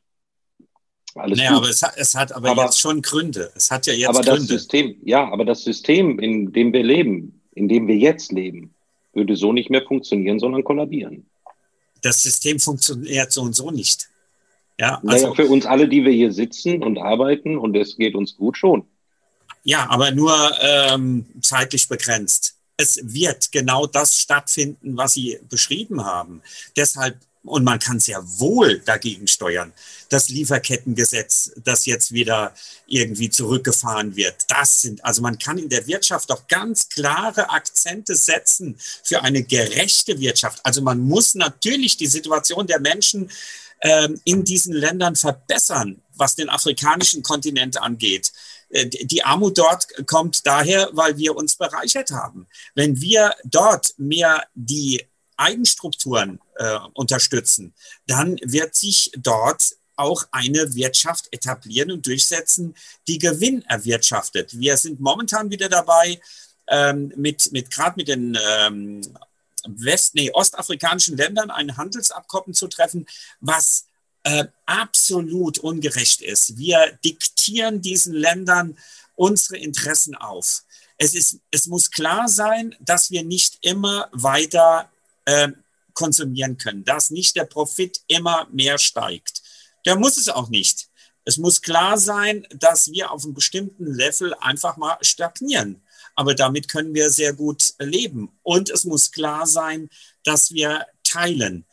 Die, die Klima, Sie haben vollkommen recht, es werden unheimlich viele Menschen, das ist ja momentan der dritthäufigste Grund, äh, die äh, Klimaveränderung wir hatten noch nie so große Dürreperioden im Jemen und im Sudan und Somalia wie derzeit. Wir müssen hier eine andere Klimapolitik machen. Also das ist ja alles möglich. Eine andere Wirtschaftspolitik, eine andere Klimapolitik, die ist aber nicht gewollt. Vollkommen richtig. Die, die Kriege, ja, wer profitiert durch die Waffenexporte? Da muss es natürlich jetzt eine Reglementierung geben. Man darf nicht einem, auch wenn er NATO-Partner ist, wie die Türkei, Waffen liefern, die einen ähm, Angriffskrieg führen, der durch nichts legitimiert ist. Also Haben wir ja auch gemacht. Ähm, Unser Einsatz in Syrien war auch nichts anderes als ein nicht vom UN-Mandat gedeckter Ja, natürlich. Ja, natürlich. Hier, also das ist aber doch alles möglich. Also man kann das doch alles reduzieren, man kann das verändern.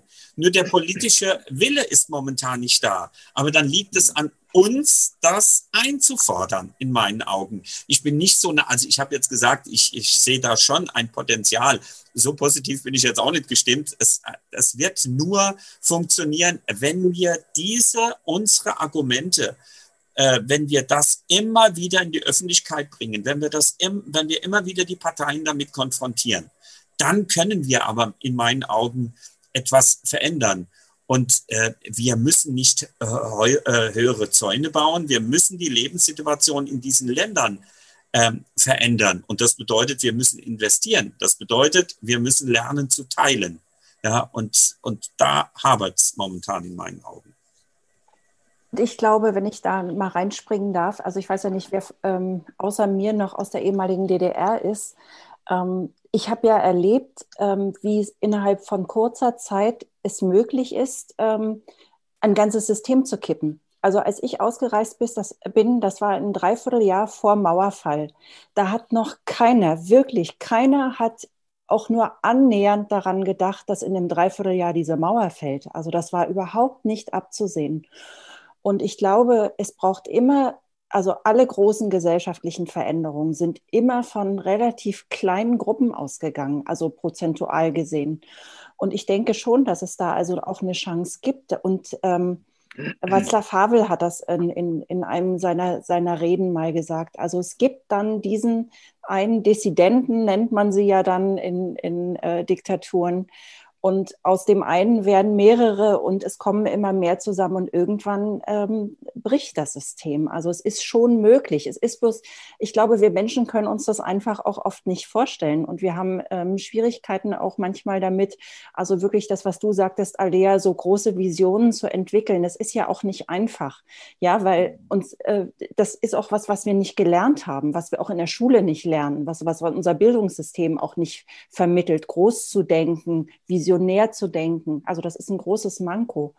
Und ähm, ich denke aber schon, und das ist zum Beispiel was, wo ich sage, also da könnte man eigentlich auf die Erfahrung der ehemaligen DDR-Bürger zurückgreifen, ähm, zu sagen, also wie, wie sowas funktioniert hat. Also wir, wir müssen nur mal kurz zurückschauen. Es geht.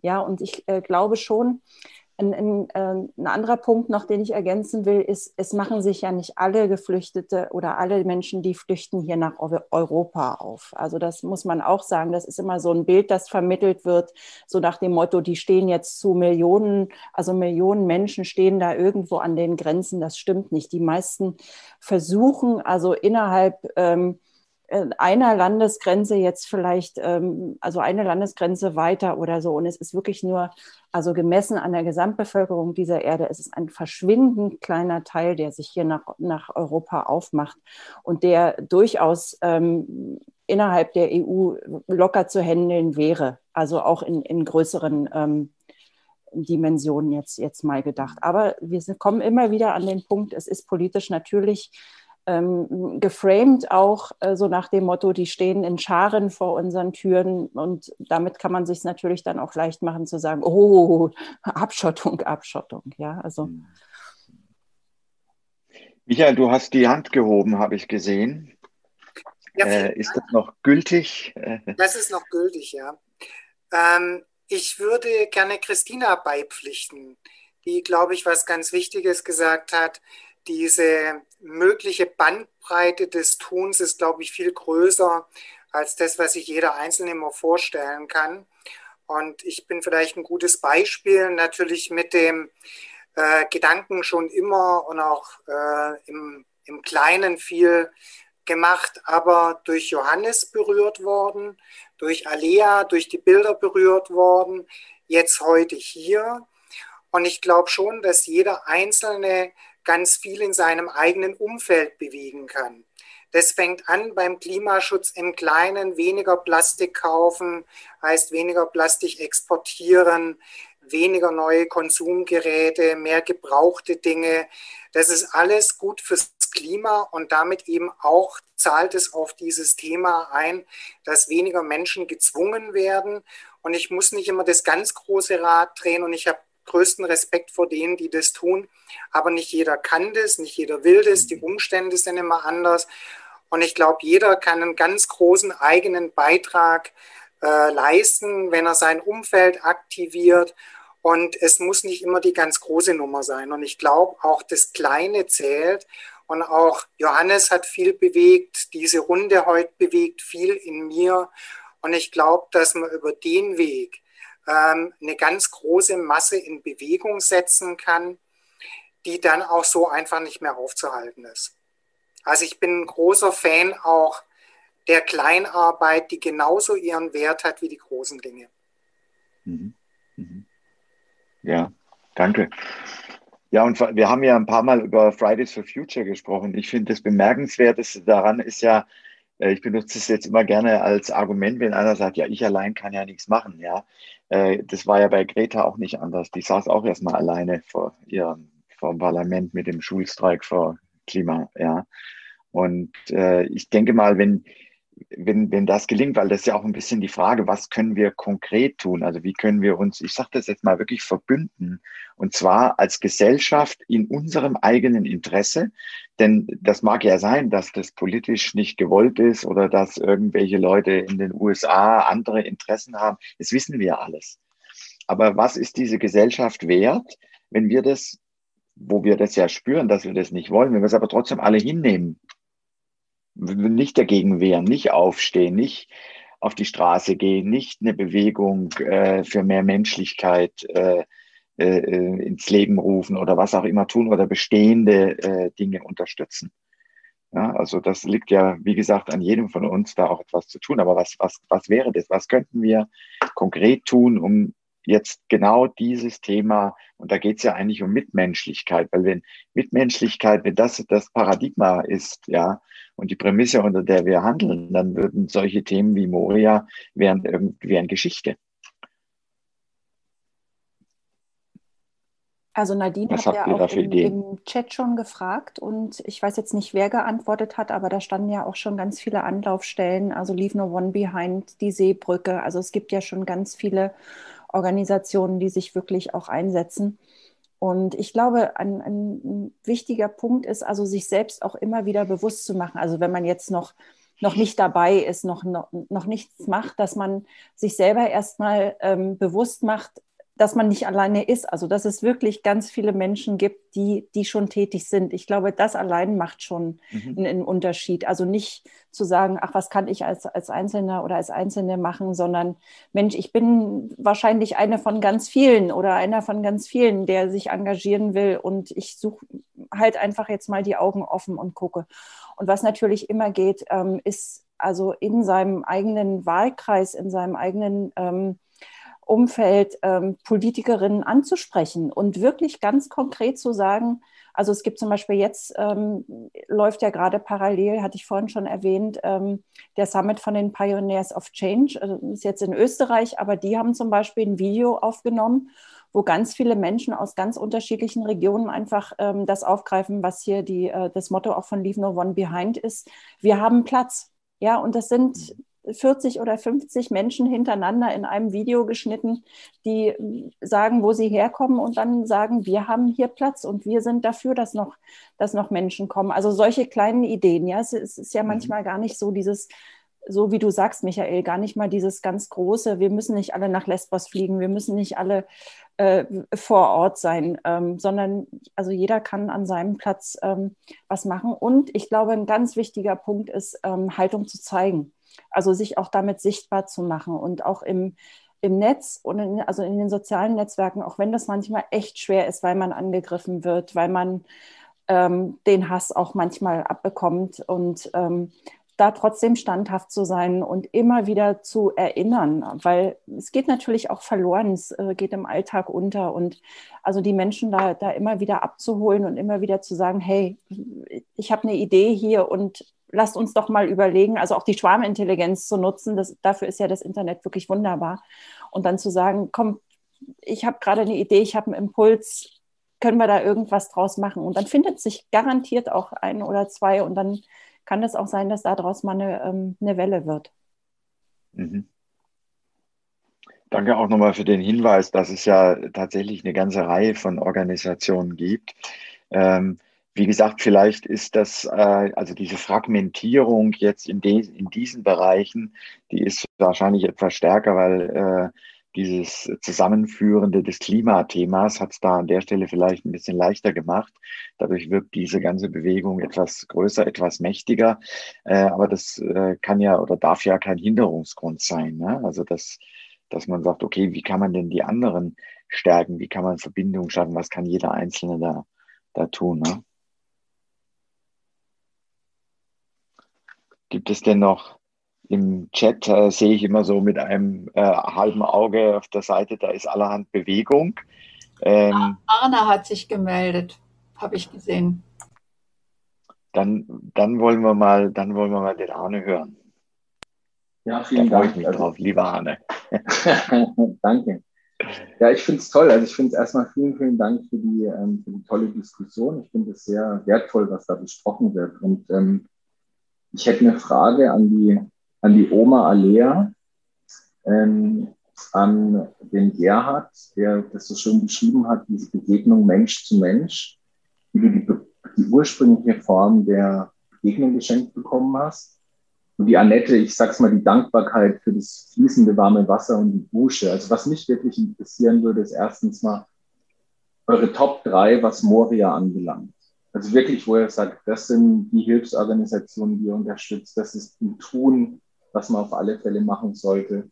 Das fände ich sehr toll, wenn es von euch kenne. Vielleicht können wir da auch einen Konsens außer im Chat finden, was, was eure Top 3 sind und was wirklich im Endeffekt den Unterschied macht. Ich habe verstanden, das Thema politischer Druck ist ein großes Thema, was euch allen am Herzen liegt ähm, und wie man den dann auch am besten aus, ähm, ausübt. Und dann fand ich auch ähm, die Bemerkung von der Christina sehr schön, also über das Werte, Haltung. Ähm, also wie verhalte ich mich in meinem täglichen Leben? Wie verhalte ich mich menschlich ähm, in meinem direkten Umfeld? Ähm, Menschen, die ich kenne, die ich nicht kenne. Und da würden mich auch eure Geschichten ähm, interessieren dazu, bei euch, bei euch dreien, was ihr da für Geschichten habt, vielleicht auch aus dem Alltag, ähm, womit wir vielleicht morgen schon anfangen könnten. Und was ihr im Endeffekt als ein ja als vielleicht was sehr Machbares anseht und äh, was einen großen Unterschied macht.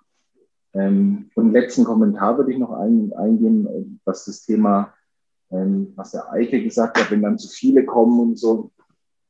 Ich weiß nicht, ich habe das Gefühl einfach, ähm, dass wir das, was jetzt gerade ansteht, ähm, kognitiv nicht mehr lösen können. Also wir können es versuchen, aus dem Herzen rauszulösen, aber ich glaube, kognitiv ähm, sind wir alle hoffnungslos überfordert. Und was wir tun, ist einfach nur die Vergangenheit in die Zukunft zu extrapolieren. Und ich glaube, dass das grundsätzlich sehr schwierig ist. Danke. Danke für die Fragen, ähm, die ja jetzt in erster Linie an euch, Jeanette, Alea und Gerhard gingen. Was, was habt ihr da? Was, was macht ihr? Was sind so die konkreten Dinge, die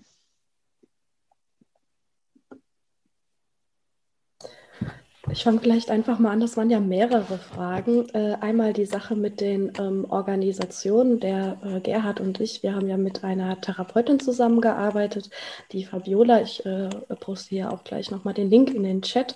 Das ist eine ähm, Physiotherapeutin, eine One-Man-Show, äh, die sich ganz äh, liebevoll um die Menschen kümmert, die Kriegsbehinderungen haben. Ähm, das finde ich eine ganz äh, tolle Organisation, also eine ganz tolle Person und unterstützenswerte äh, Person vor Ort.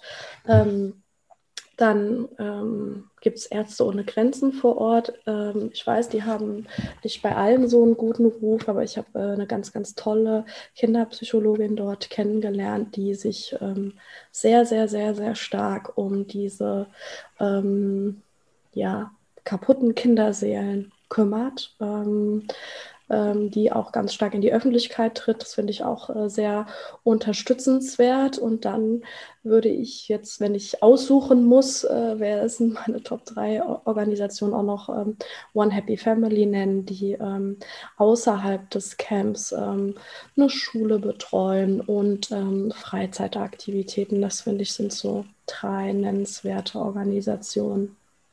Und zu dieser Frage, ähm, was machen wir im Alltag? Ähm, ich glaube, wir müssen aufhören, immer daran uns Gedanken zu machen, wie sind wir strategisch am besten bei dieser Lösung dieser Probleme. Es ist viel wichtiger, überhaupt ins Tun zu kommen, wie ständig daran zu denken, ist diese Kampagne jetzt so viel nützlicher, wie wenn ich mich dieser Organisation oder jener Organisation ähm, anschließe. Da kommt schnell so eine Überforderung und dann macht man eher gar nichts. Ähm, ich glaube, dass wenn man mal einfach anfängt, ähm, dass man auch ganz, ganz stark, äh, ja, eben hat es äh, ja schon jemand gesagt, auf sein Herz und auch auf seinen Bauch hören soll. Und ähm, wenn man das tut, ist man sowieso eigentlich am besten in dem, was man tut. Ähm, ja, und ich, ähm, wenn es um mein Privatleben geht, ich ähm, habe sehr, sehr großen Wert gelegt, mit meinen Kindern politische Diskussionen zu führen, gesellschaftliche Werte zu vermitteln. Ich bin äh, auf die Welt gekommen als Wertemensch, bin ganz starker Idealist und das habe ich meinen Kindern äh, weitergegeben und es war für mich ja quasi eine Pflicht, das einfach nicht nur zu predigen, sondern das ihnen auch vorzuleben. Ja. Und ähm, hier zu Hause äh, lebe ich in einem naturnahen Garten. Ich lege da sehr, sehr großen Wert auf Artenschutz und Insektenschutz. Und ähm, wenn ich nach Hause komme von meinen Reisen und Projekten, merke ich, wie diese gesunde Natur, die ich hier in meinem Garten geschafft haben, habe, ähm, auch meine seelischen Wunden heilt.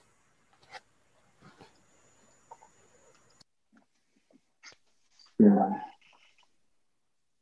Ja, ich habe ähm, keine Top 3, sondern also ich äh, habe auch, also wenn ich unterstützt habe, ähm, jetzt, wenn es um Spendengelder ähm, geht oder wenn ich Spendenaufrufe gemacht habe, dann ging das auch meist ans One Happy Family Center, weil ich mit der Organisation, also die Ursprungsorganisation, die das mal ins Leben gerufen hat, das war eine Schweizer Hilfsorganisation, ähm, mit, denen, mit der ich sehr verbunden war, Schwitzer Krütz. Ähm, die gibt es leider in der Form jetzt so nicht mehr, aber ähm, es sind halt, also ich unterstütze, wenn dann meist Einzelpersonen, von denen ich weiß, dass sie ähm, hinfliegen und äh, wertvolle Arbeit machen, indem sie also vielleicht von außerhalb irgendwie dann doch ans Camp rankommen oder Ähm, die Leute durften ja dann teilweise auch noch raus, also dann da irgendwie Hilfe leisten. Also das ist immer mein Weg. Wenn, und ich bin halt ähm, in den sozialen äh, Netzwerken auf Facebook und ähm, auf Twitter eben mit, mit sehr vielen Menschen vernetzt, einfach noch aus der Zeit, wo ich eben öfter da war. Und ähm, das, das macht es mir jetzt leichter, also da zu sehen, okay, da fliegt jetzt wieder jemand hin, da ist wieder jemand vor Ort, der braucht das und das und dann kann ich das organisieren. Was ich auch mache, ähm, mittlerweile ist also hier Hilfe zu organisieren, hier in Deutschland, weil es sind, ist ja eben auch nicht nur da, da das Lager in, in, in, Moria oder andere Lager, sondern viele äh, Menschen, die dann hier in Deutschland sind, haben ja auch Schwierigkeiten. Und ähm, da geht es ja jetzt nicht nur um Integration, sondern da geht es ja manchmal um, um ganz banale Sachen, auch um Anträge zu stellen oder mm, irgendwie ähm, sich zu vernetzen oder soziale Kontakte ähm, mhm. zu bekommen. Und ähm, das ist was, was ich eben auch mache. Ähm, ich habe halt ein großes Netzwerk und die Leute kommen dann auch und fragen, Janette, kennst du irgendjemand, kennst du jemanden, der jemanden kennt, der jemanden kennt? Und meist kenne ich jemanden, der jemanden kennt, der jemanden kennt. Also das ist dann auch schön und dann kann ich also ganz oft helfen und das ist, ähm, das ist ganz toll. Und ähm, Anne, du hattest ja nach Situationen gefragt. Ähm, wenn ich es richtig verstanden habe, die ich äh, irgendwie aus der Zeit mit, mitbringe oder, oder die ich in Moria hatte? Oder kannst du die Frage nochmal stellen? Ja, ich wollte, also das kannst du mir auch gerne beantworten, weil das natürlich auch spannend ist. Aber was du in deinem, was du in deinem Alltag tust, also in deinem, in deinem ganz normalen Leben, ähm, also jetzt ohne, dass du die Welt retten willst, aber einfach, dass du, dass, ja, das aber ist, ich meine einfach. Das ist mein, was, das prägt mein Leben. Also ich glaube, ähm, dieses Ideal, also ich bin ähnlich wie Alea, ich bin eine sehr große Idealistin. Und ähm, Christina, du hattest vorhin ähm, das Wort naiv benutzt. Ähm, ich bin da mittlerweile von weg, das naiv zu nennen. Ich glaube einfach, das ist äh, das ist nicht naiv, von einer guten Welt zu träumen oder von einer besseren Welt zu träumen. Überhaupt nicht. Und also mein, mein Leben ist wirklich ähm, davon geprägt. Also das, was ich schreibe, ist davon geprägt. Das, äh, so wie ich mit meinen Kindern umgehe, ist davon geprägt. Und, und das, was ich in die Welt bringe. Also ich bin ja jetzt Autorin, ich habe es da auch einfach, weil ich habe eben den Kanal, ähm, also das Schreiben als, als Kanal dafür. Und ähm, das nutze ich einfach auch. Und ich äh, habe aber jetzt, also ich habe für mich jetzt nochmal entschieden, ich studiere gerade nochmal Politikwissenschaft. Und weil ich einfach möchte, ähm, also ich, ich will in die Strukturen rein und ich will ähm, dort, wo man, wo man ansetzen kann, ansetzen. Und ja, also das ist so das, was, was ich im Alltag mache. Und dann eben in den sozialen Netzwerken. Also das, was ich vorhin schon gesagt habe. Ich bin also auch jemand, der, der gerne mal den Finger in die Wunde legt und auch gerne zum 150. Mal ähm, irgendwie nochmal sagt, guckt hin, seht euch das an, das könnt ihr nicht zulassen. Ja, und da ist es mir auch egal, ob das irgendjemand nervt oder, oder, oder nicht. Ich, ich mache es einfach. Ja, okay, es geht, halt darum, dann, es geht halt darum, wo du sagst, wie wollen wir in Zukunft leben. Ne? Also das, das ist, glaube ich, das auch wo du dann drauf einzahlst. Sorry, wollte ich nicht unterbrechen. Wieder stumm. Okay, dann äh, versuche ich auch kurz zu antworten. Also was die Hilfsorganisation angeht, The Earth Medicine von Fabiola, ähm, mit der kooperieren wir ja. Wir, das ist, und da bringe ich jetzt mal unser Verein ins Spiel, Armut und Gesundheit. Ähm, wir haben ja ein Projekt dort mit Fabiola, wo wir körperbehinderte Menschen unterstützen. Wir haben hier, sind gerade dabei, die zweite Prothese herzustellen, weil diese Möglichkeit dort nicht besteht. Wir haben Equipment runtergebracht.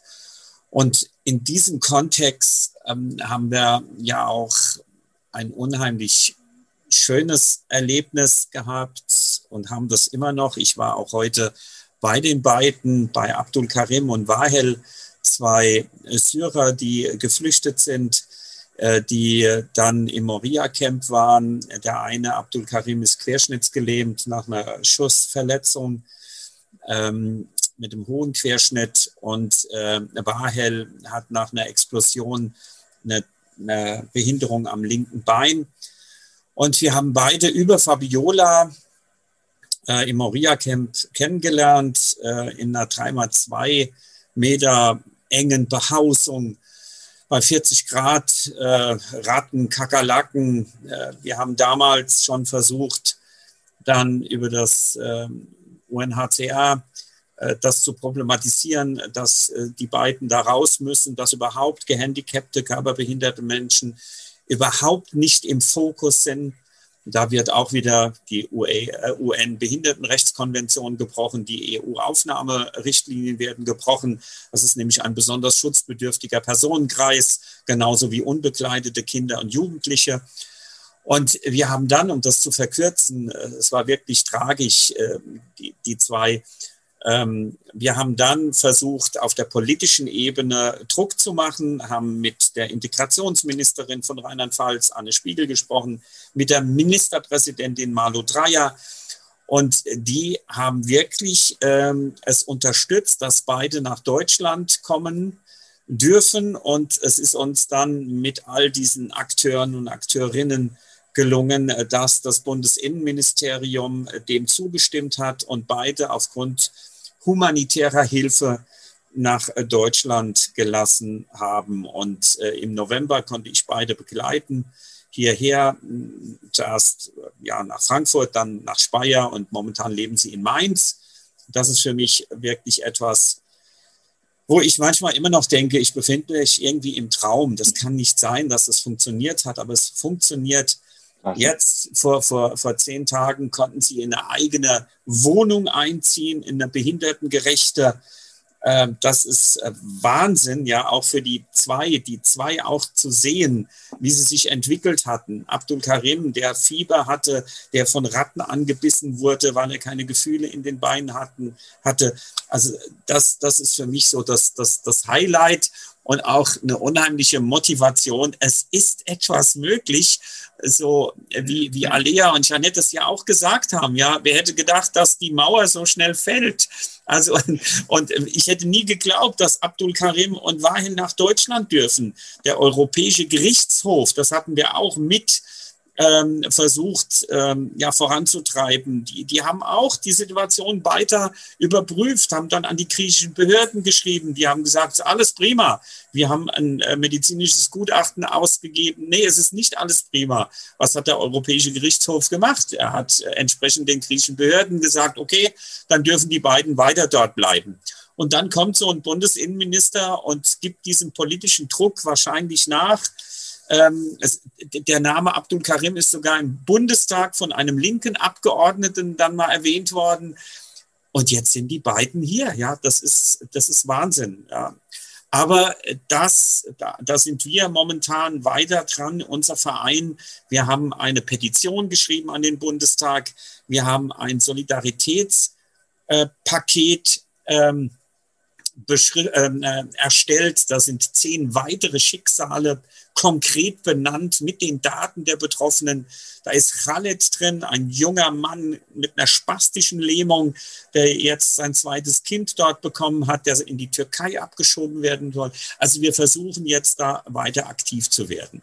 Und das Letzte, was ich sagen möchte, ist, ich zitiere gern einen Begriff von einem dänischen Familientherapeuten, von Jesper Juhl. Vielleicht haben Sie den Namen schon mal gehört. Und Jesper Juhl hat viel ähm, veröffentlicht zu einer gelungenen Beziehung zwischen Eltern zu ihren Kindern.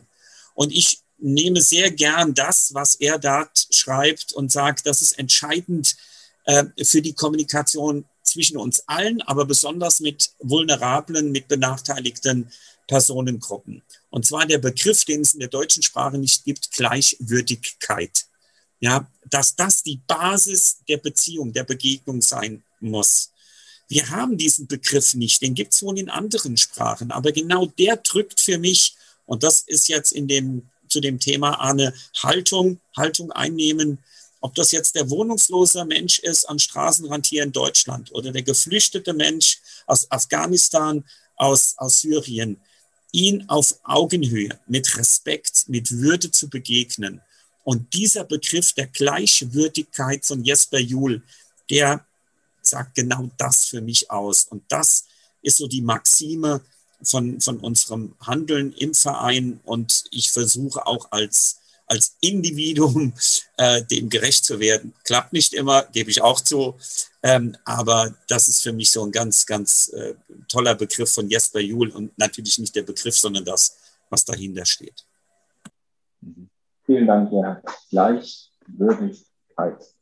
Vielen, vielen Dank. Danke.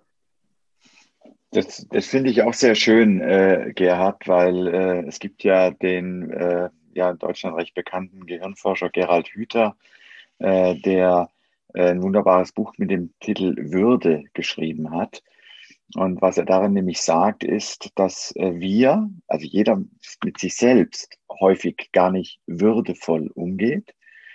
Und äh, wenn wir das aber täten, dann würden wir auch mit anderen Menschen würdevoll umgehen. Denn dann kann ich mit jemandem gar nicht würdelos umgehen, wenn ich mich selbst auch würdevoll behandle. Und das geht genau in das, in die Richtung, was du auch mit von Jesper Juhl äh, den ich auch sehr schätze. Im Übrigen ist ein toller, toller Mensch und hat tolle Bücher geschrieben. Ja, danke für den Hinweis nochmal. Ja. Vielleicht ganz kurz noch, er ist übrigens viel zu früh verstorben schon, ähm, aber ein ganz kleiner, äh, noch ein ganz kleiner Hinweis. Ich habe oft gedacht, wenn ich in diesen Krisenregionen bin, ich bringe den Menschen Würde durch mein Handeln. Und was habe ich erlebt? Die Menschen haben mir Würde zurückgegeben in dieser Begegnung. Also auch das wieder. Es ist nicht in eine Richtung. Es ist so viel, ja, was in eine andere Richtung geschieht. Und ich war den Menschen so häufig so dankbar für das, was sie mir gegeben haben. Ich war der Beschenkte und nicht der, der irgendetwas schenkt. Das ist auch eine Erfahrung, die, die, die ich gemacht habe. Also genauso. Ich weiß noch ganz genau, als ich das allererste Mal in Idomeni war, ich bin ähm, damals alleine hingeflogen und äh, wollte also journalistisch arbeiten und hatte also Rucksack dabei, Kamera dabei und äh, habe mein Auto dann abgestellt und, und bin dann in Richtung Camp gelaufen und habe plötzlich Angst bekommen, weil ich dachte, oh Gott, du bist jetzt hier als Frau ganz alleine und hm. Und dann habe ich erst mal selber gemerkt, was, was, was ich so für, für Barrieren ähm, auch, auch im Kopf habe, ne? weil ähm, ja, da sind natürlich, also die Männer kommen auf einen zu, die, die Kinder kommen auf einen zugerannt, ja. Und das ist schon auch erstmal ähm, eine herausfordernde Situation. Und dann war das ähm, auch so, dass ich wurde eingeladen. Also Menschen, die wirklich im Grunde nichts haben, ähm, außer die Sachen, die sie auf dem Leib tragen und dann so, so, so, ein Zelt, die laden dich dann ein und, und wollen mit dir Tee trinken. Und es geht nur darum, da zu sitzen und, und ihnen zuzuhören und zu erzählen und sich die Geschichten anzuhören. Und das war, also ich war so berührt. Ich habe auch irgendwann habe ich die Kamera auch weggelegt, weil ich dachte, ich bin ja hier nicht im Zoo. Ich will jetzt gar nicht weiter fotografieren, sondern ich will einfach nur da sein und, und mit, den, mit den Menschen reden. Und das war dann, also ich habe wirklich auch ganz, ganz tolle Erlebnisse gehabt und die mich tief berührt haben. Und also es ist genauso, wie, wie, wie Gerhard sagte. Also man, man wird einfach beschenkt. Also ich habe mich da auch immer beschenkt gefühlt.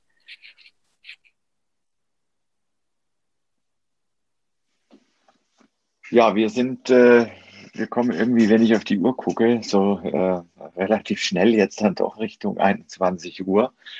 Ähm, aber frage natürlich trotzdem nochmal, gibt es denn noch Fragen, Beiträge? Äh, habt ihr irgendetwas, was euch noch am Herzen, auf dem Herzen liegt zu dem Thema?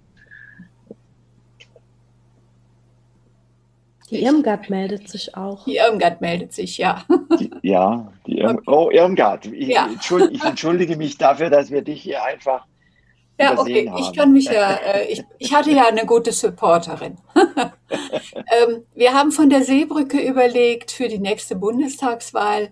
Es wird ja, ähm, diese Abschottungspolitik wird ja betrieben, damit hier Ordnung herrscht, damit Europa nicht in Unordnung gerät.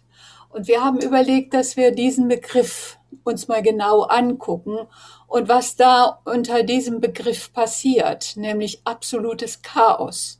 Dass die Leute im Mittelmeer ertrinken und inzwischen auch im Atlantik, dass äh, die äh, verelenden in den Lagern, dass Pushbacks passieren, die absolut menschenunwürdig sind. Und das verkaufen unsere Politiker um die Ordnung aufrechtzuerhalten. Das ist eigentlich, das ist atemberaubend, äh, wie, wie diese Begriffe verkehrt werden. Und da haben wir uns jetzt vorgenommen, das tragen wir lautstark in die Öffentlichkeit in den nächsten Monaten, damit das mal deutlich wird. Es muss auch, es war auch in meinem Kopf immer so, dass, äh, ja, Frau von der Leyen sagte, wir sind froh, dass Sie uns hier die Ordnung aufrechterhalten haben in, in Griechenland, als da mit Wasserwerfern und Tränengas auch auf Kinder losgegangen wurde. Na, das ist, ist wirklich atemberaubend, was passiert. Im Sinne der Menschenrechte. Oder, ah, ja. Und wir behaupten ja, wir halten die Menschenrechte aufrecht. Mhm. Und das laut, das, das muss lauter werden, finde ich. Da kann ich dir nur zustimmen, äh, weil ich glaube, wir sind noch äh, viel zu leise und äh, der äh, Bundespräsident hatte mal auf einer Keynote, von einer Veranstaltung vor zwei Jahren äh, gesagt, es war so eine große Digitalkonferenz, die Republika in Berlin, ähm, die, da ging es auch um das Thema mit Gutmenschentum und so weiter, was ja auch in unserer Gesellschaft dann so ja eine, eine negative Konnotation äh, teilweise erhalten hat. Aber er hat gesagt, die Menschen, die etwas Gutes tun, müssen lauter werden damit man nicht immer nur die hört, die nichts Gutes tun oder nichts Gutes vorhaben. Ja. Und ich glaube, das äh, geht dann auch schon in die Richtung. Deswegen finde ich das sehr schön, was er da macht, Irmgard.